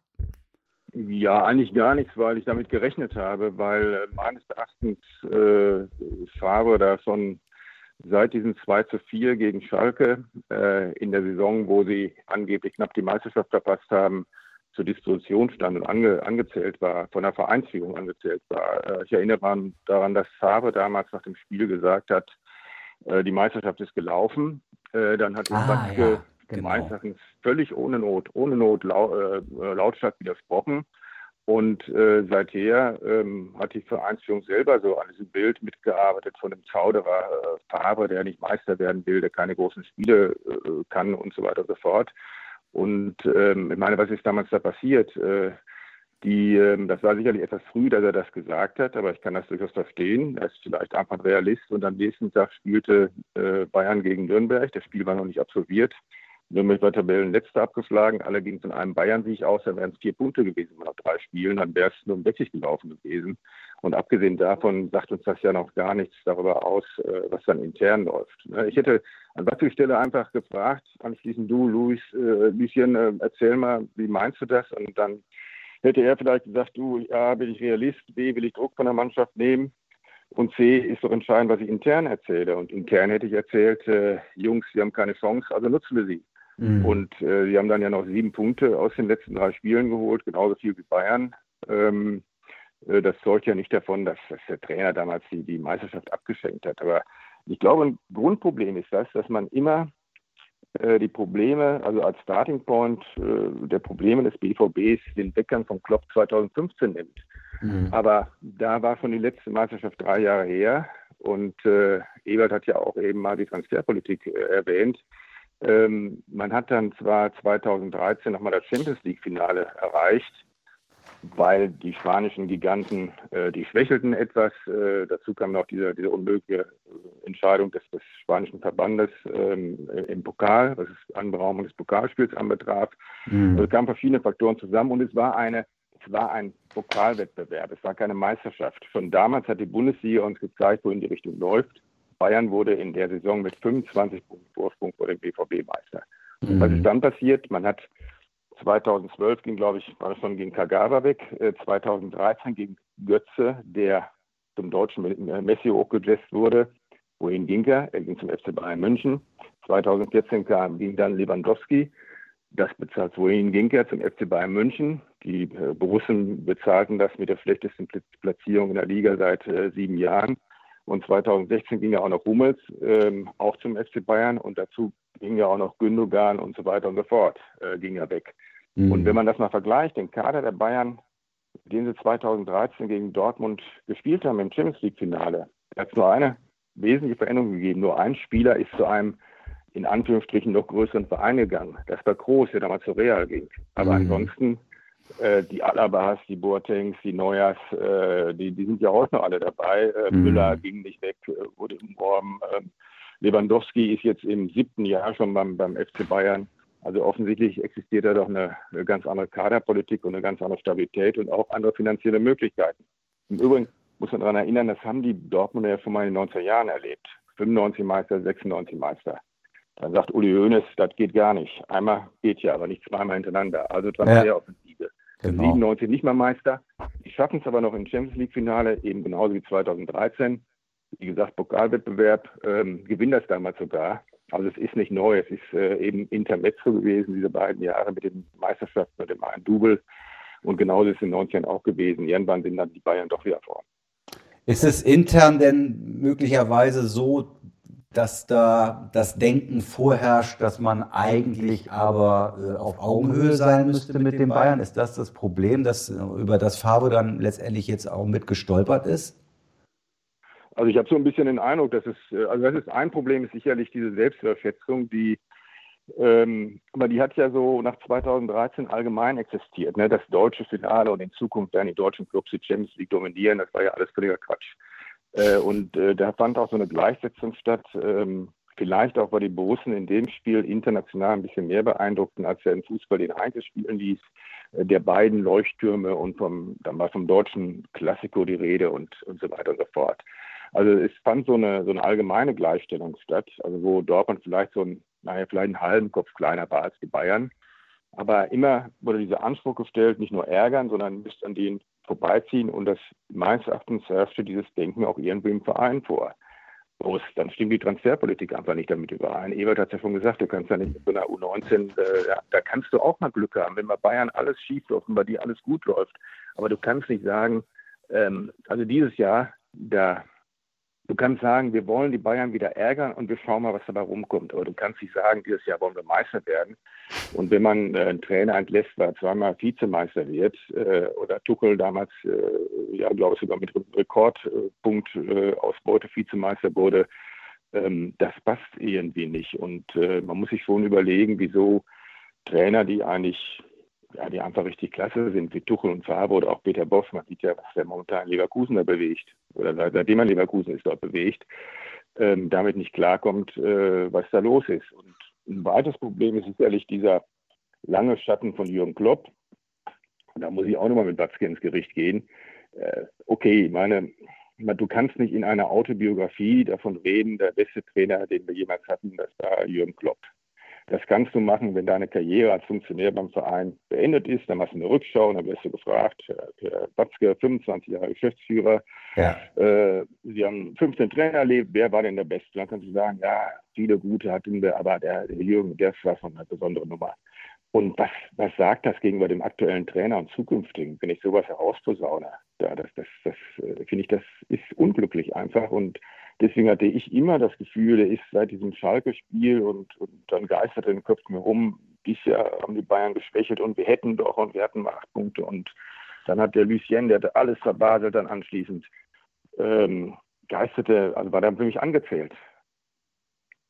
Ich hatte jetzt ganz aktuell, um das nochmal aufzugreifen, ehrlich gesagt, das Gefühl, und das war so mein erster Gedanke, jetzt auch die Entlassung, dass sie absolute Panik haben, dass sie die Champions League verpassen können, dass ihnen genau, das wegläuft genau, und dass, dass, dass, dass das gesamte Haus ja. dann nämlich möglicherweise zusammenkracht.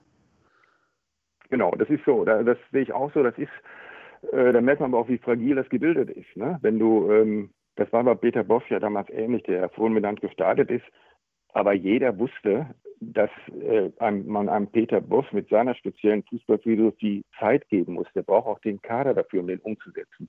Und da ist es ja auch so gewesen. Dann kam diese Niederlagenserie und dann kriegte man Panik, weil man mittlerweile finanziell extrem auf diese Champions League angewiesen ist. Und ähm, äh, dann höhlrote man ja Peter Stöger und, und äh, wurde Vierter. Und das, äh, also das, das, das glaube ich auch, da war dann Panik da.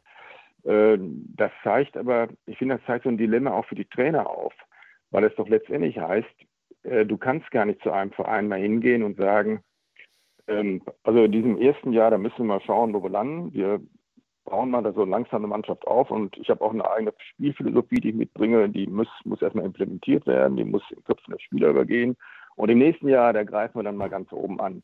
Das reicht dann irgendwie nicht mehr, sondern du musst quasi vom ersten Tag an funktionieren.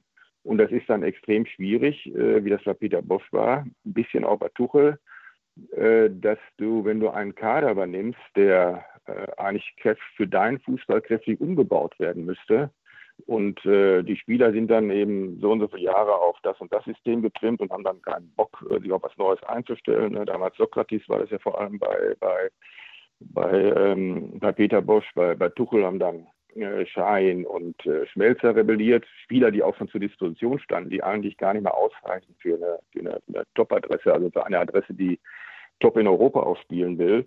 Und dann wird es für die Trainer extrem schwierig. Und, aber es ist nicht dann das Problem der Trainer eigentlich, sondern ist, das, ist das äh, Problem auch der, der mittel- und langfristigen Planung von Vereinen.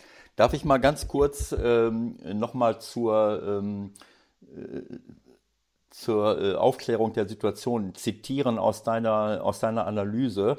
Äh, als, äh, als Sachbuchautor hast du dich mit vielen, vielen äh, Dingen beschäftigt, tolle äh, Bücher geschrieben über, über Fußball und ähm, du hast dich eben auch mit Dortmund beschäftigt. Nur um das mal klarzustellen, du hast das eben so kurz mal erwähnt.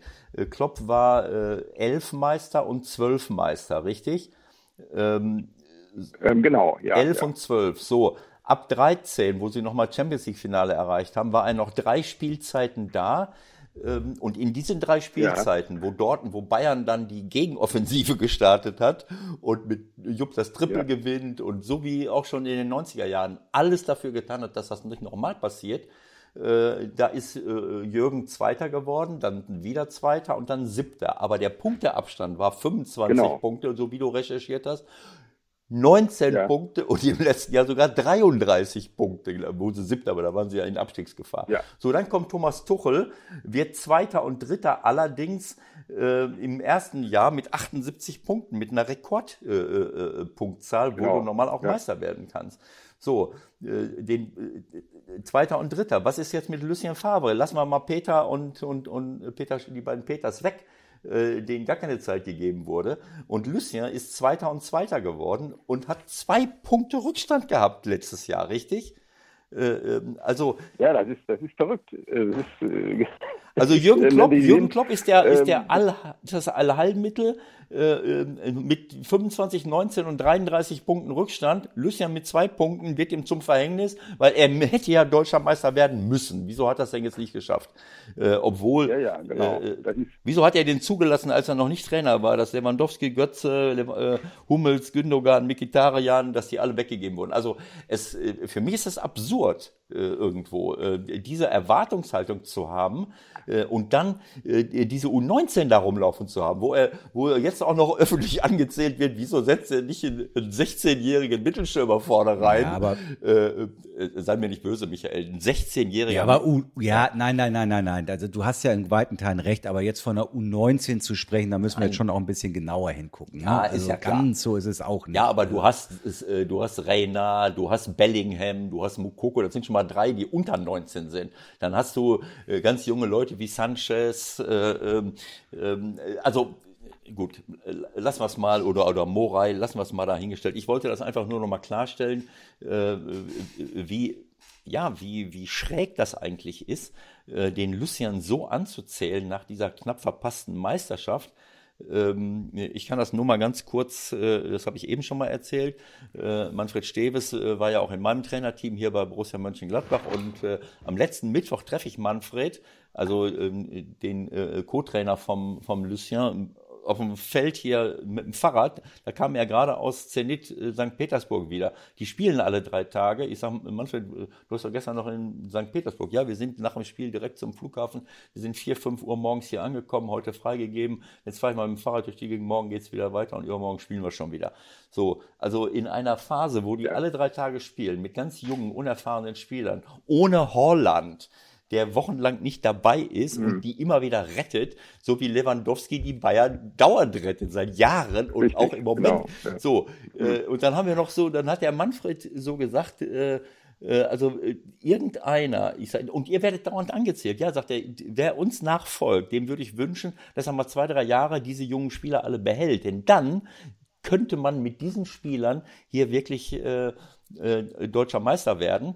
Äh, oder, oder zumindest sind die dann in, in, ein paar Jahre weiter und nicht mehr ganz so jung und unerfahren. Und drei Tage später ist er entlassen. Also äh, da haben wir gestern nochmal drüber telefoniert. Das ist schon, das ist schon total schräg für mich. Äh, und es wird einfach nicht berücksichtigt, was alles drumherum ist. Und alle wissen genau, was Lucien alles falsch macht. Also ähm, äh, das ist nicht normal für mich. Ja, das wird auch so, dieses, was er falsch macht, das äh, habe ich mal so ein bisschen Verdacht, ähnlich bei Thomas Tuchel, das wird dann auch so in der Öffentlichkeit oder bestimmte Medien transportiert. Und da wird so ein, so ein Bild aufgebaut von einem Trainer, ja. wo dann alle irgendwann sagen, ja, das ging ja auch nicht mit Farbe, das ist ja, ne? und, und keiner redet mehr darüber, äh, was die äh, Vereinspolitik da ist. Aber nochmal auch zur Kloppo zurück. Ähm, Fakt ist doch, wenn wir, deswegen sage ich mal, wir müssen von 2012 die Sache recherchieren, nicht von 2015. Ja. Du hast ja nochmal aufgezählt, diese Punktedifferenz. Fakt ist, dass sich Borussia seitdem verbessert hat, also im Vergleich zu 2013, 14, 15 verbessert hat und die Kluft zum Bayern auch verringert hat. Das ist so einfach, das ist einfach Fakt, wenn wir mal die letzten drei Kloppo-Jahre nehmen, ja. ähm, wo es eben auch schon aus äh, einfach eben bestimmte Spieler weggekauft wurden und äh, gut, dann war es auch so, die, die Liga kannte mittlerweile seinen Fußball, das passiert halt eben halt auch und die Bayern, wie gesagt, Höhles äh, blies da äh, zur Offensive. Und da nochmal an dem Punkt aber auch überhaupt, was mich ja tierisch nervt, darüber haben wir auch gestern schon gesprochen, äh, überhaupt die Beurteilung von, von, von Trainern. Als Klopp da weg war und in, Lever, in, in, in äh, Liverpool erst keine Trophäen holte, da konnten wir hier lesen, ja, das ist, der Kloppo kann kein Meister mehr. Ne? Der ist, und Endspiele kann er sowieso überhaupt nicht mehr. Konnte ja. er eigentlich noch nie so richtig, bis auf 2012. Und ähm, das, äh, also da wird dann, es wird immer so getan, bei Kloppe wurde so getan, als gäbe es kein Manchester City, kein, kein äh, Guardiola und so weiter und so fort, sondern würde er da alleine rumtouren und wäre doch klar, er müsste da Meister werden. Und bei, bei Favre oder Tuchel wird auch so getan, als jetzt kein Bayern München, als jetzt kein Dupainkes, kein äh, Guardiola und sonst was alles. Das würden sich ja einem völlig konkurrenzlosen Raum da irgendwo da bewegen. Und äh, es kann immer nur mal einer Erster werden und du bist kein schlechter Trainer, wenn er mit einer Mannschaft wie Borussia Dortmund mit so vielen jungen Spielern, wenn du damit äh, Zweiter wirst. Und nochmal zum Kader, das ist äh, die älteren Spieler von Dortmund. Ähm, Witzel und was ich was alles, äh, die äh, Piszczek, der da auch noch immer spielt. Mhm. Da haben ja auch nicht alle jetzt irgendwie die große internationale Klasse, das kann man ja auch nicht sagen. Die Hoffnungen beruhen ja schon auf diese jungen Spieler und die sind eben, ja, das sind junge Spieler, die müssen die erstmal entwickeln. Wie soll ich eigentlich Spieler entwickeln, wenn ich alle zwei Tage spiele? Dann ihr habt ja den Rhythmus da erzählt. Ne? Ich komme aus St. Petersburg, äh, dann muss ich mir erstmal ausruhen, dann mache ich ein bisschen Training, äh, dann steht schon das nächste Spiel auf dem Programm. Das ist ja auch ein Riesenproblem für die Trainer mittlerweile. Das ist absolut ein Riesenproblem. Wir haben äh, auch über vermeintliche Leistungsträger gesprochen, die sich dann auch ein bisschen selbst entlarvt haben. Ähm, also die Vermutung geht in die Richtung, dass das passiert ist, was immer passiert, dass nämlich zwei, drei äh, erfahrene Spieler sich ausgeheult haben bei den äh, Verantwortlichen. Und dann ist diese Entscheidung getroffen worden, dass Favre entlassen wurde. Und wenn man sich nochmal vor Augen führt, wie sich Marco Reus auch dann geäußert hat vor den Mikrofonen, ich weiß nicht, ob du das gehört hast, das war einigermaßen entlarvend. ja, Marco Reus ein großer Bewunderer von Favre war. Äh, vielleicht sogar gar nicht so ganz schuldlos war, dass Favre auch bei Bayern andockte. Da, bei Dortmund. Ähm, das ist, äh, bei, bei Dortmund, Entschuldigung, bei Dortmund andockte. Das ist aber auch, äh, das ist typisch und das zeigt natürlich auch, welche Macht äh, Spieler da heute haben. Ne? Dann sitzt du da oben in so einer Vereinsspitze und sagst, naja, okay, der Trainer kostet mich so und so viel und die Entlastung wird mich so und so viel kosten von dem. Aber wenn äh, da drei, vier von meinen teuersten Spielern nicht richtig funktionieren, dann kostet mich das im Prinzip äh, noch viel mehr. Also beim Bayern ist ja noch schlimmer, da Tönes es ja auch mal gesagt, also wenn vier, fünf Spieler bei mir auflaufen ne, und sagen, Trainer ist nichts, dann, ja, dann ist er weg, der Trainer. Das ist dann so. Mhm. Und das ist, ähm, also da, da, da fehlen mir ich, da auch so die Durchsetzungskraft und mal die Konsequenz äh, von Vereinen und äh, vor allem, nochmal was Dortmund anbelangt auch, ich hole einen Thomas Tuchel. Ich weiß doch, wer Thomas Tuchel ist. Und ich wundere mich anschließend, dass Thomas Tuchel Thomas Tuchel ist. Ich hole einen Peter Bosch. Ich weiß, ich kann mich erkundigen, was er bei Ajax gemacht hat. Wunderbare mhm. Arbeit, er braucht alles seine Zeit und so weiter. Und ich wundere mich, Peter Bosch ist wirklich Peter Bosch. Und bei Farbe ist es genauso. Ich wundere mich plötzlich, den man ja eigentlich schon eher holen wollte. Das hat ja damals nicht geklappt. Ähm, da wundert mich dann auch plötzlich, dass Lucien Favre tatsächlich Favre ist. Und dann mhm. spiele ich, und das ist so unfair, dann spiele ich voll diese Karte auf, aus dieses Image, ne, dass, dass der Trainer Zauderer und so weiter und so fort. Und das ist schon, also da würde man sich schon ein bisschen andere Haltung auch von Vereinsführung äh, wünschen. Sie gehen ja vor allen Dingen auch ins Risiko jetzt, ne? Also Sie holen äh, Ihren, Ihren Edin Terzic, den Sie aus dem eigenen Verein haben. Und da übrigens nochmal Sidestep, vielleicht auch Richtung Ewald, das war jetzt kein Vorwurf, aber ich habe auch gehört, dass das bei Favre es noch gar nicht so genau klar war am Anfang, wer ist eigentlich in seinem Staff mit drin. Die haben ihn gefragt, okay, wen willst du mitbringen? Und da war der gar nicht so ganz sich selbstbewusst, nehme ich jetzt eigentlich. Und dann hat Dortmund diesen Terzic, der jetzt äh, erstmal zumindest interimsmäßig das machen wird, vorgeschlagen. Auf der anderen Seite geht Dortmund doch jetzt schon ins Risiko, weil sie erstmal jemanden nehmen, der unerfahren ist auf der Position. Im Grunde ähm, übergeben sie doch jetzt das Kommando der Mannschaft, oder wie siehst du das? Ja, ich kann den, ich kann den überhaupt nicht einschätzen. Und ich meine, der Vorteil von ihm ist, dass diesen Trainer der Verein wirklich äh, kennen sollte, also durch und durch kennen sollte. Ähm, ich glaube, es ist für sie einfach auch momentan schwierig, äh, so, einen, einen, sogenannten Top-Trainer da zu bekommen, der das ersetzt dort. Ne? Und äh, das, äh, also das ist ja auch nochmal so eine Sache, die mich tierisch genervt hat. Irgendwann wurde dann in der Presse lanciert, ja, der Watzki ist auch ein Freund von, von José Mourinho. Ne? Und Mourinho gibt dann in einem wilden Interview, wo er sagt, ja, Dortmund, das ist eine interessante Adresse und so weiter und so fort hat er, ist auch nicht toll für Fabre. Meines Erachtens ist das bewusst irgendwo lanciert worden. Irgendwo muss das ja herkommen. Die ganze Geschichte, damals die Geschichte mit, mit Mourinho. Aber es ist ja gar nicht so, dass bei Dortmund äh, solche Trainer äh, da im Augenblick Schlange stehen würden. Das ist nicht so, dass die ganzen Top-Trainer Europas, also die sogenannten Top-Trainers, kann man ja so oder so bewerten. Ja, Pochettino wäre ich glaube, sorry, also Pochettino wäre natürlich aus, aus, aus deutscher Sicht, äh, wenn man das so übergeordnet mal sagen darf, würde ich jetzt schon mal spannend finden, wenn so, man jemand, wenn so jemand mal nach Deutschland kommen würde. Nur ich glaube, es wird nicht passieren. Ja. Nein, das wird nicht passieren, das eine. Und das andere ist, auch da müssen sich die Leute, das ist ja auch so ein Problem. Also mit Klopps Vollgasfußball ist irgendwann zur DNA von Borussia Dortmund geworden. So, der, also jeder Trainer wird mit dem abgeglichen, was sie bei Klopp gesehen, in den besten Jahren von Klopp gesehen haben. Jeder wird damit abgeglichen.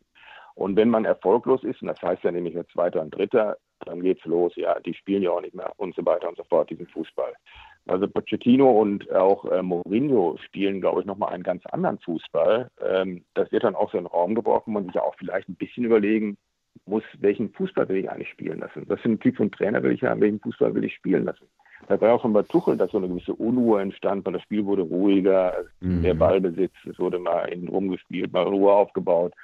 Ähm, das ist ja auch so eine Sache, wo ich mich dann immer so ein bisschen wundere, weil ähm, äh, das kann ja dann zu unheimlichen Widersprüchen zwischen äh, Kaderstruktur, also Kaderinhalt, äh, Trainingsphilosophie, Erwartung Fans, Erwartung von Verein kommen. Das muss sich ja auch irgendwie ein bisschen in Einklang bringen. Also äh, ich möchte vielleicht nochmal äh, darauf zurückkehren, äh, darauf zurückkommen, was für eine Rolle eigentlich ähm, das Gesamtkonstrukt spielt. Ähm, äh, ihr redet jetzt von bestimmten Trainern, die kommen sollten. Und du hast es gerade mit Recht äh, ähm, gesagt. Man verpflichtet irgendeinen Trainer und wundert sich dann anschließend, dass der, dass der so ist, wie er ist. Also, ähm, wie du es gerade schon gesagt hast, wenn ich erfolgreich sein will mit einem Verein, äh, dann, äh, dann äh, ähm, ergebe ich mich nicht äh, völlig äh, äh, wehrlos irgendeinem Trainer, den ich gerade mal hole, sondern habe ich auch eine eigene Philosophie. Äh, wenn ich jetzt Ajax Amsterdam ja. über lange Jahre sehe, wenn ich Barcelona sehe über lange Jahre, äh, bei Bayern München war das Gegenteil der Fall, dass man plötzlich einen Jürgen Klinsmann holt, der noch gar keine äh, Vereinsmannschaft äh, trainiert hat und der darf den ganzen Verein umkrempeln. So etwas wäre bei weder in Barcelona noch bei Ajax Amsterdam jemals möglich gewesen. Die haben ihre Philosophie und sagen ja, so, jetzt gucken wir mal, was hier passiert. Und dann wundern sie sich, dass es mit Klinsmann in die Hose geht. So, und jetzt habe ich Dortmund. Jetzt frage ich mich, was wollen sie eigentlich? Ähm, Michael sagt gerade Pochettino. Es geht nicht darum, diesen oder jenen Trainer zu holen, sondern es geht darum, was passt eigentlich zu uns und wie können wir dem Trainer helfen, diesem Trainer, den wir jetzt haben möchten, damit das ganze Konstrukt passt. Äh, und ich weiß nicht, ob sie da in den letzten Jahren immer äh, ganz genau gewusst haben, was sie wollen, wo sie hinwollen und wie sie einen Trainer unterstützen. Und ich habe den, den Verdacht, äh, dass die Außenwirkung eines Trainers heutzutage wichtiger ist als alles andere. Also wenn ich einen Jürgen Klopp sehe, wenn ich mir vorstelle, dass Lucien Favre, klar, der hat natürlich, Jürgen wird zweimal Meister, dann hat er äh, 30 Punkte Rückstand hinter Bayern München gefühlt. Äh, aber Jürgen ist ein Kommunikator. Jürgen steht in der Pressekonferenz mit einem breiten Grinsen und erklärt den Leuten, ja, was will man machen? Äh, Bayern München ist halt im Moment besser. So, ein Thomas Tuchel ist ein bisschen bärbeißiger. Äh, Thomas, äh, da, ne, also der ist manchmal äh, lieb und nett, aber manchmal äh, ist er eben auch eigensinnig und gibt Widerworte. Das ist vielleicht auch nicht, wird auch nicht jedem Journalisten gefallen und vielleicht auch nicht im Club. Und jetzt kommt Lucien und Lucien ist für mich, ich kenne Lucien in- und auswendig. Ich habe ihn in, in Mönchengladbach hier erlebt. Ich habe viele äh, individuelle Gespräche mit ihm geführt. Du kannst dich mit Lucien zurückziehen und so gut wie kaum jemand, jedenfalls ich kenne keinen anderen Trainer, mit dem ich so intensiv mhm. am Detail an Trainingsarbeit, an Stellungsspiel, an äh, darüber diskutieren kann. Das ist ein Fußballverrückter, ein Fußballnerd, ein Fußballliebhaber. Aber Lucien ist jetzt nicht der große Kommunikator. Während Peter Bosch äh, in, äh, in Leverkusen sagt, eure Meinung als Journalisten, ist mir scheißegal. Für mich ist wichtig, äh, was mein Co-Trainer sagt, was meine Co-Trainer, mein Trainerteam sagt, was mein Sportdirektor sagt. Äh, das ist doch logisch, dass, dass ihr kritisiert, was ihr macht. Und das sagt ihr den Journalisten ganz offen ins Gesicht mit einem Lächeln. Natürlich ist er Erster. So, äh, Peter ist ein anderer Kommunikator als Lucien. Lucien druckst herum, äh, gibt nicht die Antwort, äh, die, äh, die, die allen mhm. gefällt, äh, ist jetzt nicht so empathisch, dass er, dass er das Ganze noch mit einem Lächeln macht und anschließend sind alle sauer und denken, ja, guck mal, der kann ja auch mit der Mannschaft nicht umgehen. Also kann das sein, dass diese Außenwirkung, denn das ist ja ein Grundproblem, entschuldige, dass ich jetzt so lange rede, aber ein Grundproblem, du hast es eben auch schon mal angemerkt, ist doch, dass von draußen kaum jemand beurteilen kann, wie jemand arbeitet. Was ist eine Trainerleistung? Wie steht er vor der Mannschaft? Was macht er für eine interne Ansprache? Äh, wie arbeitet er auf dem Trainingsplatz? Wer will denn das beurteilen? Die beurteilen das Ergebnis und die beurteilen, wie kommt der rüber. So. Und naja, und sie beurteilen natürlich auch, wenn ich das kurz sagen darf, im besten Falle, wie entwickelt der Trainer Spieler weiter. Und da muss man ja nun sagen, das hat Klopp par excellence in Dortmund gemacht mit einer Mannschaft, die jetzt nominell nicht äh, deutscher Meister würdig besetzt war. Und genau dasselbe hat er in Liverpool auch gemacht. Da muss man schon sagen, Klopp hat ja herausragendes geleistet. Ne? Ja gut, willst du jetzt sagen, dass Lucien... Also ganz ohne Zweifel. Ja. Aber das, ähm, also Favre hat das, äh, wenn ich überlege, als Süßer damals das genial, das war eine Riesenleistung, wie er äh, damals Gladbach übernahm, äh, als sie kurz vorm Abstieg standen und alle haben gesagt, was wollen wir mit dem Fahrer? Da brauchst du jetzt einen Feuerwehrmann, der so den üblichen Feuerwehrmann-Fußball spielt und er machte was ganz anderes und die hielten die Klasse und im nächsten Jahr äh, waren sie plötzlich mit, äh, mit, der, mit der identischen Mannschaft, das identische Mannschaft oben, oben drin. Ähm, ich glaube, dass er das kann in Dortmund. Ich kann es nicht letztendlich beurteilen. Es wird gesagt, er hat zu wenig gemacht. Ich weiß es nicht. Aber was Ebert sagt mit der Außenwirkung, wenn ich das als, als Verein weiß, also da hat der Lucien ein bisschen Schwierigkeiten. Ja. Dann gucke ich, wie ich irgendeine Stelle links und rechts von ihm so besetzen kann, dass diese äh, Probleme äh, kompensiert werden. Da. Ähm, und äh, das, gut, er hat so eine Art, ähm, äh, die ich so bei Trainer auch ein bisschen nachvollziehen kann. Da sitzen jetzt Leute im Raum, die äh, eigentlich, das sind eben Journalisten, das sind nun auch in dem Sinne keine, nicht immer unbedingt Fachleute in der Sache und die wissen, du hättest den aufstellen müssen und der hat, du hast das alles falsch gemacht und warum hat der nicht. Die wissen gar nicht, was in der Woche vorher gelaufen ist, äh, was du als Trainer im Training beobachtet hast, welche Überlegungen du vor dem Spiel gemacht hast, die möglicherweise nicht aufgegangen sind. Aber es ist ja nicht so, dass, ähm, um es mit Trapattoni zu sagen, ein Trainer ein Idiot ist und bewusst äh, verlieren will. Er geht ja nicht ins Spiel und sagt, ich stelle jetzt den und den auf, damit ich heute da verliere. Und das fehlt total. Und dann hat man vielleicht als Trainer dann diese, diese kreuzsche Haltung drauf, der mal zu Journalisten gesagt hat, äh, wenn ich gewollt hätte, dass er mich versteht, hätte ich es auch besser erklärt.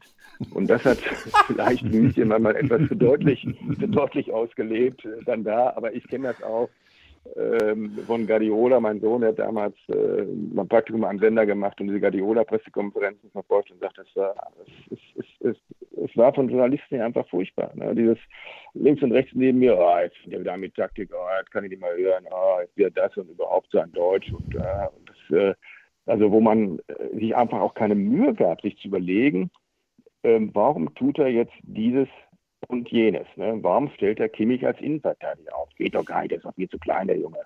Er wusste, dass der Gegner sowieso keine Flanken reinschlägt. Also das ist, da fehlt manchmal so ein bisschen was und dann reagieren Trainer, die ziehen sich sehr stark zurück und äh, ich erinnere mich, dass Favre auch ein paar Mal so ein Interview im Kicker gegeben hat, wo er genau das Problem ansprach und ich glaube, Überschrift war sogar auch im Titelblatt des Kickers, ähm, die Trainer werden sich wehren oder so ähnlich. Also wo, und ich glaube, wir rutschen da wirklich in eine Situation rein, wo sich das auch stark entfremdet zwischen einem Teil der Trainer und den Medien. Ja, Michael, du kannst das jetzt nicht sehen. Michael guckt mich an, erwartungsvoll, ne, weil er, weil ich äh, schon mal, äh, du hast es ja gerade schon mal angesprochen, äh, ich stand lange Jahre auf Kriegsfuß mit dem Sportjournalismus, äh, weil ich das eben eben auch erlebt habe. Ich komme noch aus einer Zeit, wo es wirklich das ist jetzt sicherlich schon ein bisschen besser geworden, aber damals war das wirklich äh, so, dass man als Spieler und auch als Trainer attackiert wurde nach allen Regeln der Kunst. Das war völlig egal. Also der Respekt äh, war einfach nicht da. Und ich finde, äh, dass äh, das menschliche Maß, das alles auf etwas Vernünftiges zurückzuschrauben, was wir generell in unserer Gesellschaft vermissen. Hier geht's nur um, um, um Produzieren, um Konsumieren, um Leistung. Aber es sind eben auch Menschen, die da sind. Und ich habe immer eingefordert, dass Menschen eben auch respektvoll behandelt werden sollen. Und ein Trainer halt auch. Ich muss als Sportjournalist keine äh, Hofberichterstattung betreiben und ich kann auch kritisch äh, sein. Aber ich muss nicht den Job eines Trainers permanent in Frage stellen. Und das ist bei Lucien passiert. Lucien, weil er nicht diese Außendarstellung und Außen, das ist meine These, weil er nicht diese Außenwirkung hat, mhm. wie ein Jürgen Klopp, wird äh, wird ja jetzt seit einem Jahr von allen möglichen Leuten angezählt, äh, und äh, bei jeder Niederlage. Ja, aber da möchte ich jetzt gerne mal kurz reingehen, um auch um meine Kollegen. Moment, Moment, ich war noch nicht nein, fertig. Nee, nee, nee, nein, nein, nein, die, die, die, ich kenne die, ich kenne deine Argumentation und ich möchte zumindest jetzt auch mal kurz was, was dazu sagen, ja. nämlich A, haben ihm die Spieler komplett im Regen stehen lassen. Äh, Reus hat ihm im Grunde den Dolch reingestoßen äh, in jetzt, nach dem Spiel jetzt, Stuttgart. Jetzt vielleicht, ja, jetzt vielleicht. Ja, und das, das ist ja auch eine Sache, die sich länger entwickelt. Und die Führung von Borussia Dortmund hat dieses zugelassen, dass es sich dahin entwickelt. Das hat. ist absolut. Wenn die Führung von, wenn die Führung von Borussia Dortmund sich hinter Favre gestellt hätte und gesagt hätte, Ihr könnt alle machen, was ihr wollt. Wir sind von Favre überzeugt, wir sind von unserem Weg überzeugt und wir machen weiter. Wäre das alles irgendwie im Sande verlaufen. So einfach ist es. Da kann ich den. Ja, sag du mal mich, Dietrich. Nee, sag, sag du, sag du ruhig. Äh, also da kann ich dir nicht also. widersprechen, weil ich das nicht weiß, aber ich, äh, ähm, das mit den Spielern stelle ich in Abrede, das ist jetzt erst passiert. Ich rede von seit der ver verpassten Meisterschaft, seit den Äußerungen, die er gemacht hat. Äh, wird er als Zauderer, als Nicht-Meistertrainer, als äh, nicht mutig, ich habe keine Ahnung. Als, so, und äh, ich kann deine Kollegen nicht aus der Kritik rausnehmen, wenn ich, wenn ich fünf, auch jetzt in dieser Saison, ich gewinne fünf, sechs Spiele hintereinander, dann verliere ich einmal und nicht dreimal. Jetzt hat er dreimal Heimspiele verloren. Schon nach einer Niederlage stehen äh, deine Kollegen da und sagen, ja, aber jetzt kommt die Kritik aber wieder auf, äh, äh dass sie nicht deutscher Meister werden können. Und äh, bis hin, äh, und nochmal nachgefragt, und nochmal und nochmal, bis hin zu der Frage, ja, äh, glauben, äh, das ist für mich das der Offenbarungseid eines Sportjournalisten, wenn er sagt, glauben Sie, dass er am nächsten Wochenende noch hier steht. Äh, ähm, äh, ich habe das ewig erlebt und ich habe irgendwann mal gesagt, äh, wie wäre es denn, wenn man mal die Gegenfrage stellt? Äh, wie gut machen Sie eigentlich Ihren Job als Sportjournalist? Äh, ähm, glaubst du, dass du noch nächste Woche und nächstes Jahr auch noch darüber berichtest? Ich fordere einfach nur eine gewisse Art von Respekt ein und nicht vor einem Millionenpublikum einen Trainer permanent zur Disposition zu stellen, weil ich damit Realitäten schaffe. Ich schaffe eine Atmosphäre, in der es normal ist, dass man ihn äh, kritisiert. Jetzt kannst du mit Recht sagen, da muss die Vereinsführung was anderes machen. Das haben sie aber schon bei Tuchel nicht gemacht. Äh, äh, äh da müsste der Trainer offensichtlich in Dortmund Jürgen Klopp heißen, äh, um dieses absolute äh, äh, Unterstützungsstatement äh, zu erhalten. Das ist äh, und wenn ich jetzt sehe, das, das muss man leider auch noch mal sagen, wenn Watzke, äh, Dietrich, du hast es gerade schon ein paar Mal erwähnt, was äh, was Herr Watzke in seiner Biografie gesagt hat, wo er jeden Nachfolger von Klopp im Grunde genommen abqualifiziert äh, ähm, äh, und wo er jetzt auch gesagt hat, na ja, also den Ersin Tesic, ich glaube in der Diskussion um, ob sie jetzt Marco Rose, äh, keine mhm. Ahnung, hat er offensichtlich gesagt, wenn ich das, ich, ich zitiere jetzt nur, ja, den haben wir einer deinerseits, wir vertrauen ihm, wir kennen ihn und wir haben ihn in das Trainerteam geholt, genau für diesen Moment, dass er dann ein, dass er einspringt. Also wenn ich so etwas sage, das heißt, äh, da, da muss ich als, als, wenn ich irgendwo als Cheftrainer hinkomme, muss ich mich dann fragen, Moment mal, der, der Verein möchte, dass der jetzt bei mir reinkommt, für den Fall, dass ich jetzt äh, äh, erfolglos bin, dann, dann ersetzt er mich. Was für eine äh, Loyalität äh, soll der haben oder was für ein Vertrauen soll ich dem entgegenbringen? Also das sind für mich alles äh, Anzeichen davon, dass, äh, dass dort eine generell eine Kultur herrscht, die, die nicht äh, in die richtige Richtung geht. Es tut mir leid. Jeder, äh, äh, jedes Seminar über Führungsverhalten und Führungs äh, äh, Teambuilding und, und, und, und Kommunikation würde das entlarven, dass man auf so eine Art und Weise nicht, äh, äh nicht arbeiten kann. Und äh, ja. Also das ist, ja, das ist, äh, und das ist, glaube ich, das Drama so ein bisschen mit Favre halt auch, weil ich habe schon gesagt, April 2019, seitdem hat man eigentlich den Eindruck, dass äh, Watzke ihn weghaben will. Aber ihm fehlen so ein bisschen die Alternativen. Und dann gehst du in die letzte Saison und in dieser Saison kommen dann, äh, begleiten mich auch schon verschiedene äh, Gerüchte, Dinge und äh, die dann auch häufig aus der Vereinsspitze irgendwie kommen. Und dann, das spüren ja auch die Spieler. Die Spieler das spüren ja auch, der Trainer ist angezählt. Die wissen ja, es muss ja nur sowas passieren mit drei Niederlagen in, in Folge, dann wird dieser Trainer weg sein weil, ich, weil das Klima von äh, monatelang so aufgebaut wurde, auch ein bestimmtes Bild von diesem Trainer aufgebaut wurde, ja. ähm, dass äh, letztlich dann gar keine andere Entscheidung mehr, mehr möglich ist. Das ist ja auch so ein bisschen bei Bayern, ähm, haben wir die Situation mit äh, Kovac und Flick gehabt. Ähm, da war mir auch klar, die wollen, eigentlich wollen sie nicht mit Kovac weitermachen und jetzt stellen sie den Flick an der Seite, weil der auch bestimmte Schwächen von Kovac äh, in taktischer Hinsicht weiter kompensieren kann vielleicht. Und es ist völlig klar, wenn der dann, wenn das mit dem nicht klappt, dann wird eben Flick das da machen. Aber was heißt das für den Trainer eigentlich, der zu dem Zeitpunkt noch äh, ein Sitz davor ist? Der weiß, der weiß doch, der weiß schon, wie die Vereinsführung plant, dass sie eigentlich nur auf meine nächste Pleite irgendwie wartet. Und das ist sowas, das, ähm, das erschwert, denke ich, das Arbeiten eines Trainers ungemein, wenn du überhaupt keine Ruhe hast, wenn du immer fürchten musst, äh, von Spieltag zu Spieltag fürchten musst, wenn es heute daneben geht, ähm, dann bin ich hier weg und wenn die Spieler irgendwie auch keinen Bock haben, äh, jetzt das Spiel zu spielen, was ich spielen will, dann bin ich, bin ich weg. Bin ich das schwächste Glied der ah, Kette. Ich, ich will mich nicht, alle so, als ob ich der wichtigste Mann im Verein bin. Ich will mich jetzt nicht auf Marco Reus hier einschießen. Da haben sicherlich andere auch viel zu beigetragen. Äh, Reus hat aber Favre unheimlich viel zu verdanken. Und ich muss sagen, ich war wirklich perplex, als er sich äh, dahinstellt und sagt, wir sind keine Mannschaft, die gut verteidigen kann. Das ist ja im Grunde ein Todesstoß für einen Trainer, oder wie hast du das empfunden? Ja, äh, es, ähm, ist ja, da bleibt ja immer noch offen, wem werfe ich dafür die Verantwortung äh, zu, mhm. ähm, wem schiebe ich die Verantwortung dazu? Es kann ja also Boss hat mal gesagt damals, äh, als auch dieser Vorwurf kam, äh, ich glaube fast identisch kam dieser Vorwurf, der hat ja gesagt, ich erkläre es den Spieler so und so viel Mal und die kapieren es irgendwie einfach nicht. Und dann hat es bei Leverkusen, haben es die Spieler kapiert, es auch andere Spieler waren und da funktionierte das nach einer gewissen Anlaufzeit da.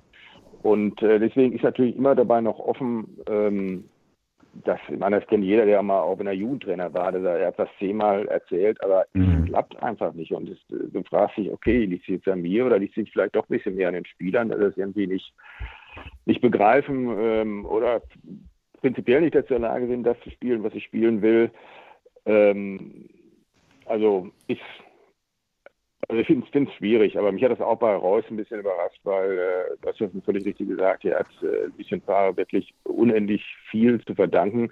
Lucien Favre ist eigentlich der Trainer, der ihn dann auch reif dafür gemacht hat, dass er dann wieder nach Dortmund zurückging, weil er von der Jugend gespielt hat in Dortmund. Ja, äh, ich möchte da auch nicht äh, groß äh, drauf einstellen, aber ich habe das, hab das auch registriert.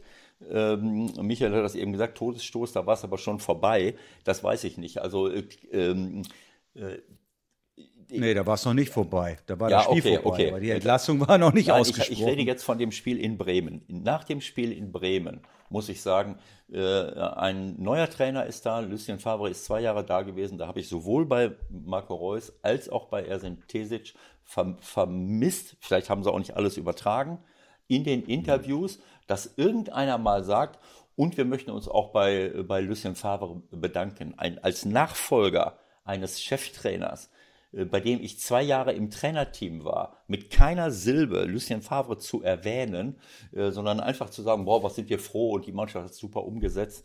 Äh, das ist für mich No-Go.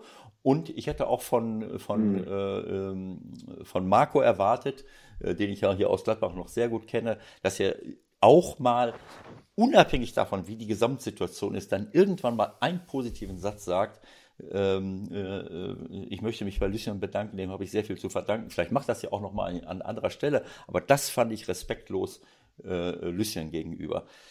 Ähm, ja, es ist, äh, ich glaube, dass wir alle Aspekte jetzt, ähm, ähm jetzt äh, durchdiskutiert haben. Ähm, ich, ähm, das mit Peter, äh, als Peter äh, dort war, da war mir klar, der braucht Zeit, die hat er aber nicht. Er mit Ajax Amsterdam hat ja vorne angegriffen, hat äh, ein offensives Pressing gespielt und steht dann mit, äh, mit Sokrates und, und, und Toprak an der Mittellinie und wundert sich und wundert sich, warum die, die Überfallkommandos des Gegners im eigenen äh, so das äh, äh so in Leverkusen hat er so Leute wie Tapsoba dazu geholt, äh, der Tar entwickelt sich weiter. Äh, äh also jeder Trainer braucht eine gewisse Zeit, aber offensichtlich gibt es diese Zeit nicht überall. Liverpool hat Jürgen die Zeit gegeben äh, und Leverkusen gibt Peter, hat Peter auch die Zeit gegeben. Äh, aber das hat dann auch etwas mit langfristiger Planung und auch mit, mit einer veränderten genau, Erwartungshaltung zu tun. Dann, dann, dann weiß ich auch, wovon ich rede und sagt, pass auf, der Trainer, was braucht der? Wo, wo wollen wir hin? So, dann muss ich aber, die, wenn ich eine Erwartungshaltung habe, die dass ich deutscher Meister werden muss und Bayern München vom Thron stoße, mit der Philosophie, äh, mit der Sie jetzt seit Jahren unterwegs sind, dann frage ich mich auf der Basis von was glauben Sie das? Und äh, ich glaube, dass, dass darunter Lucien jetzt gelitten hat und äh, keine Ahnung, wie es weitergeht. Also mir tut das weh, so etwas zu sehen und äh, mir fehlt äh, der Respekt von vielen Seiten gegenüber der Arbeit eines Trainers, äh, die offensichtlich äh, ja auch viel davon abhängt, äh, wie das äußere Erscheinungsbild ist, wie die Kommunikation intern ist. Auch da kann ich mal etwas anderes machen. Ich weiß nicht, mhm. ob das so war, wie du eben gesagt hast, Michael, dass Spieler zum, zur Vereinsspitze gehen konnten. Äh, ich glaube, dass jeder, der sich mit, mit Führungsverhalten äh, beschäftigt, weiß, dass das ein absoluter Offenbarungszeit ist, wenn eine Vereinsführung es zulassen würde, dass ein Spieler zu mir kommt und über einen Trainer redet. Wenn ich das zulasse, und das kommt dann immer raus, denk mal, äh, Dietrich, du wirst das wissen, seinerzeit bei, war das nicht bei, äh, bei Ottmar Hitzfeld auch so, dass irgendein Spieler dann zur äh, zum Genau, Niebaum. ja, ja. Zum Nie ja, Sammer war das damals stark. Ne? ja, zum Niebaum. Sammer hatte diese, diese besondere Beziehung zu Niebaum und Ja. äh, ja, ja. Ja, das so in dem so, Moment, wo ich Vereinsboss bin oder Sportdirektor und ein Spieler steht bei mir und, und sagt mir, hör mal, das geht gar nicht mit dem Trainer. In dem Moment habe ich die Chance zu sagen, Moment mal, warte mal gerade. Dann rufe ich in der Trainerkabine an, komm mal eben hoch, äh, ich möchte, wir möchten was mit dir äh, diskutieren. Das ist ein erwachsenes Verhalten. Genau, ja. Das ist zielführend und das vermeidet Konflikte. Alles andere ist hinterfotzig, alles andere ist nicht korrekt. Äh, Ich kann auch Konflikte, die offensichtlich da sein, da sind, kann ich auch ehrlich ansprechen und nicht hinter dem Rücken von jemandem. Das ist eine ganz einfache Ja, das ist, das ist die ideale Vorstellung. ja, aber wenn das so äh, wäre, dann würde es auch nicht zu einer Entlassung kommen. Denn dann kann man an den Dingen arbeiten, anstatt sich nur über Dinge zu beschweren. Das ist für mich ein erwachsenes Verhalten und ein zielführendes Verhalten, mit Konflikten umzugehen, die jeden Tag existieren. Gehe ich damit offen um oder rede ich, rede ich mit dem Betreffenden oder rede ich über ihm? Über ihn. So, das habe ich in jeder Organisation. Was? Ja. Nee, äh, mach zu Ende hier. Mach, mach. Ja, ne, es, es, es Also, gibt nichts. Schließ deinen Satz. ja, es, es, Nee, Ich wollte nur sagen, ein Grundproblem ist meistens bei Dortmund, dass sie, ähm, äh, wir, wir wissen alle nicht, was, was will eigentlich Dortmund. Was wir wissen ist, sie wollen in die Champions League. Das ist, wir wissen, dass sie wollen immer in der Champions League spielen und vielleicht irgendwann auch mal in der Europäischen Superliga und sie möchten nach Möglichkeit deutscher Meister werden. Aber mehr wissen wir nicht. Mehr wissen wir nicht eigentlich über spielerische Identität, ähm, mittel- langfristige Entwicklung und so weiter und so fort. Und wir wissen auch nicht, und wir wissen auch nicht, wie sie mit Lucien intern geredet haben. Das kann ich auch nicht beurteilen, ehrlich gesagt. Ne? Genau.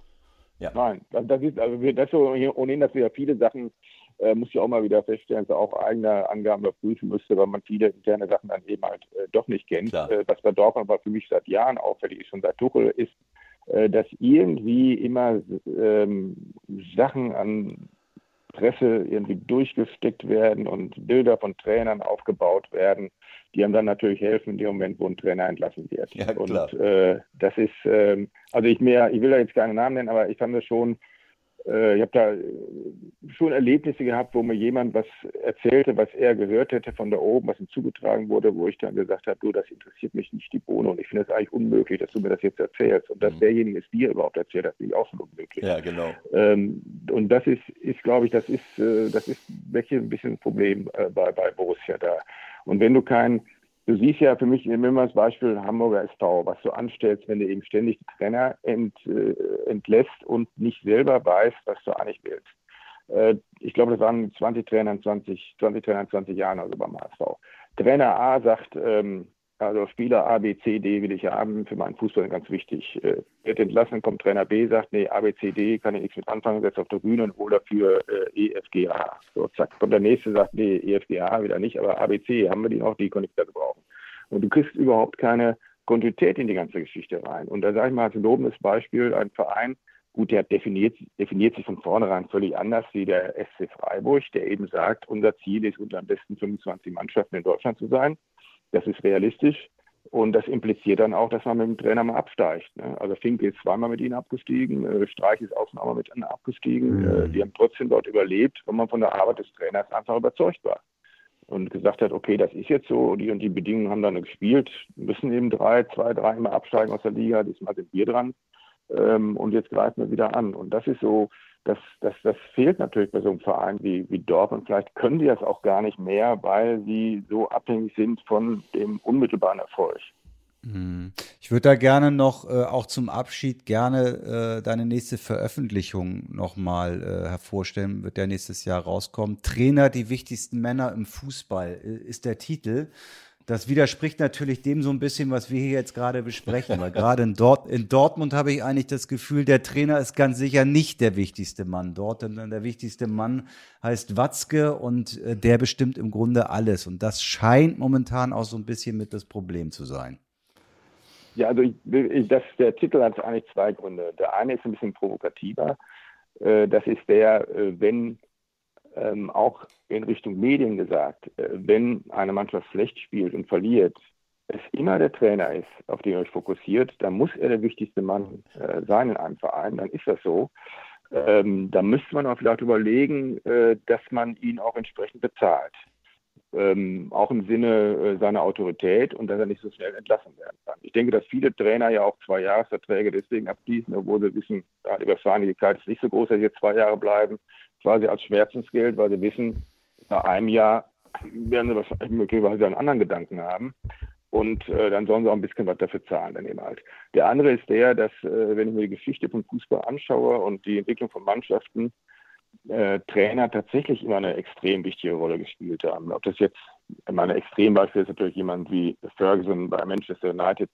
Das wäre ohne Ferguson nicht möglich mhm. gewesen. Genauso wenig unter Busby und ähm, äh, also da gibt es sicherlich ganz viele Beispiele dafür. Oder auch Volker Finke und, und, und Freiburg äh, haben wir einen ähnlichen Fall da. Und, äh, und, und außerdem der Trainer ja jemand ist, der uns, also uns Fußballer von Kindesbeinen begleitet. Er ist derjenige, der unserem wilden Treiben eine gewisse Struktur und einen gewissen Sinn, so will ich es mal nennen, gibt. Ähm, Trainer fördern Spieler, entwickeln Spieler, also Karrieren sind ja auch stark mal wieder auch von Trainern abhängig.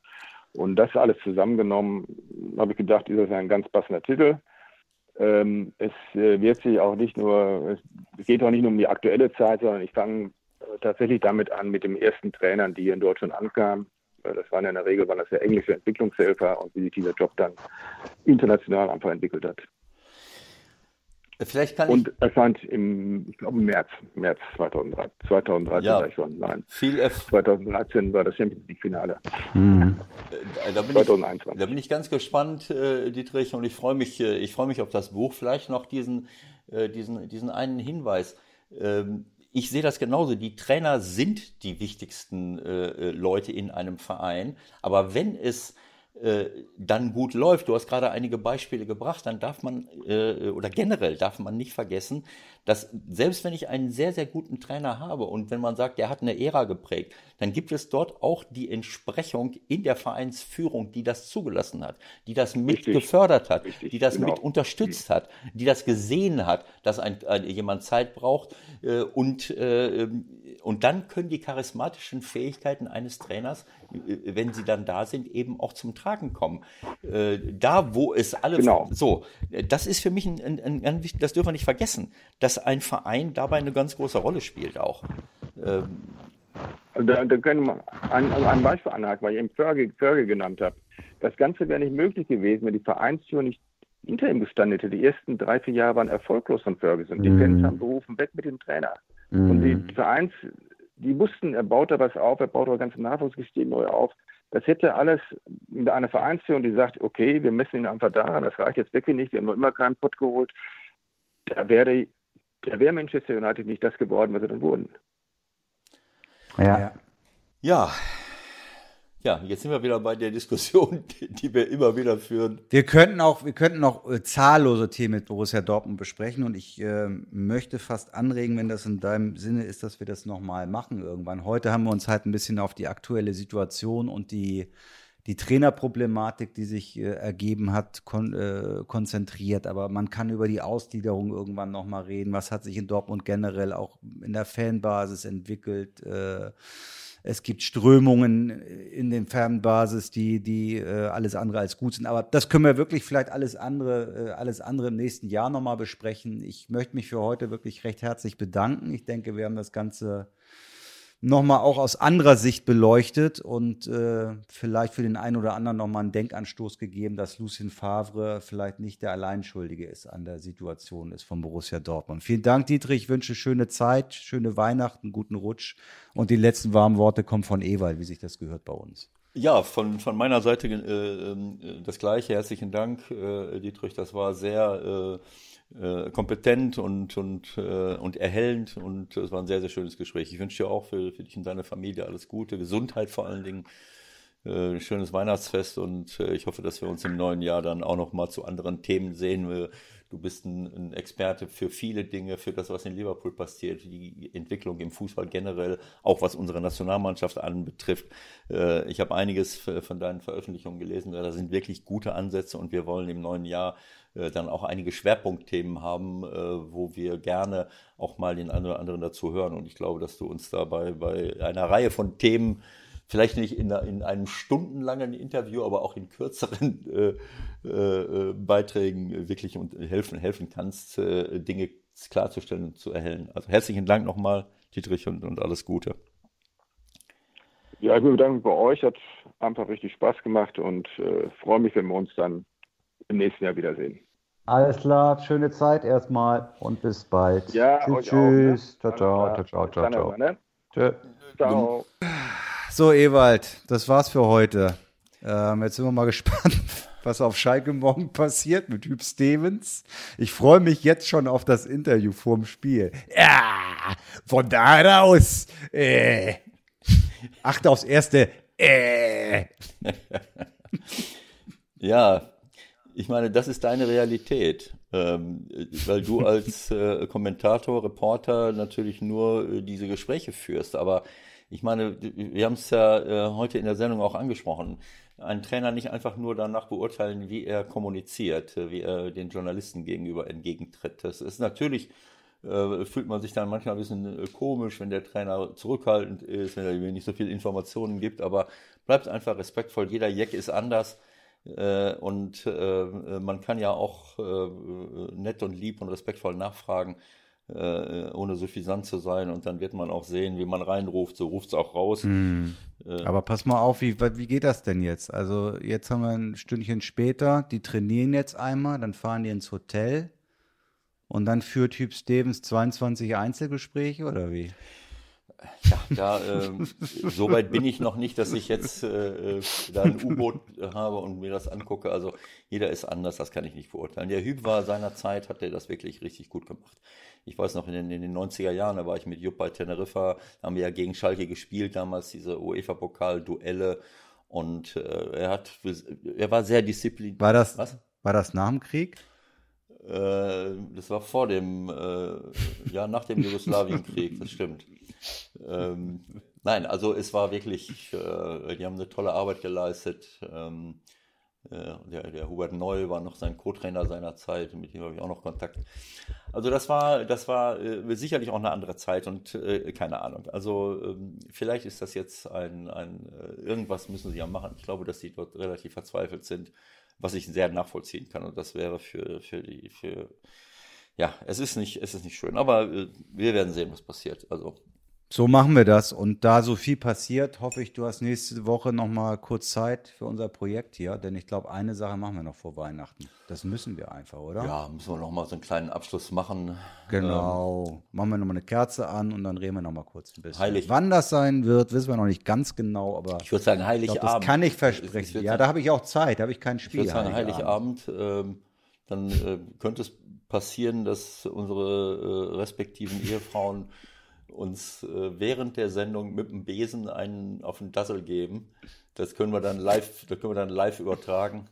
Aber ist, mhm. ist dann auch egal. Denn Fußball muss ja sein. Und äh, ja. ist ja nicht auch ein Spiel Heiligabend, was wir noch gucken können, oder ist das am Boxing Day? Das ist ein Tag, zwei Tage später, am 26. Also ich, 24. und 25. gibt es, glaube ich, wirklich keine Spiele. Ich habe auch keine Ahnung, was wir da Was soll das denn wollen. jetzt sein?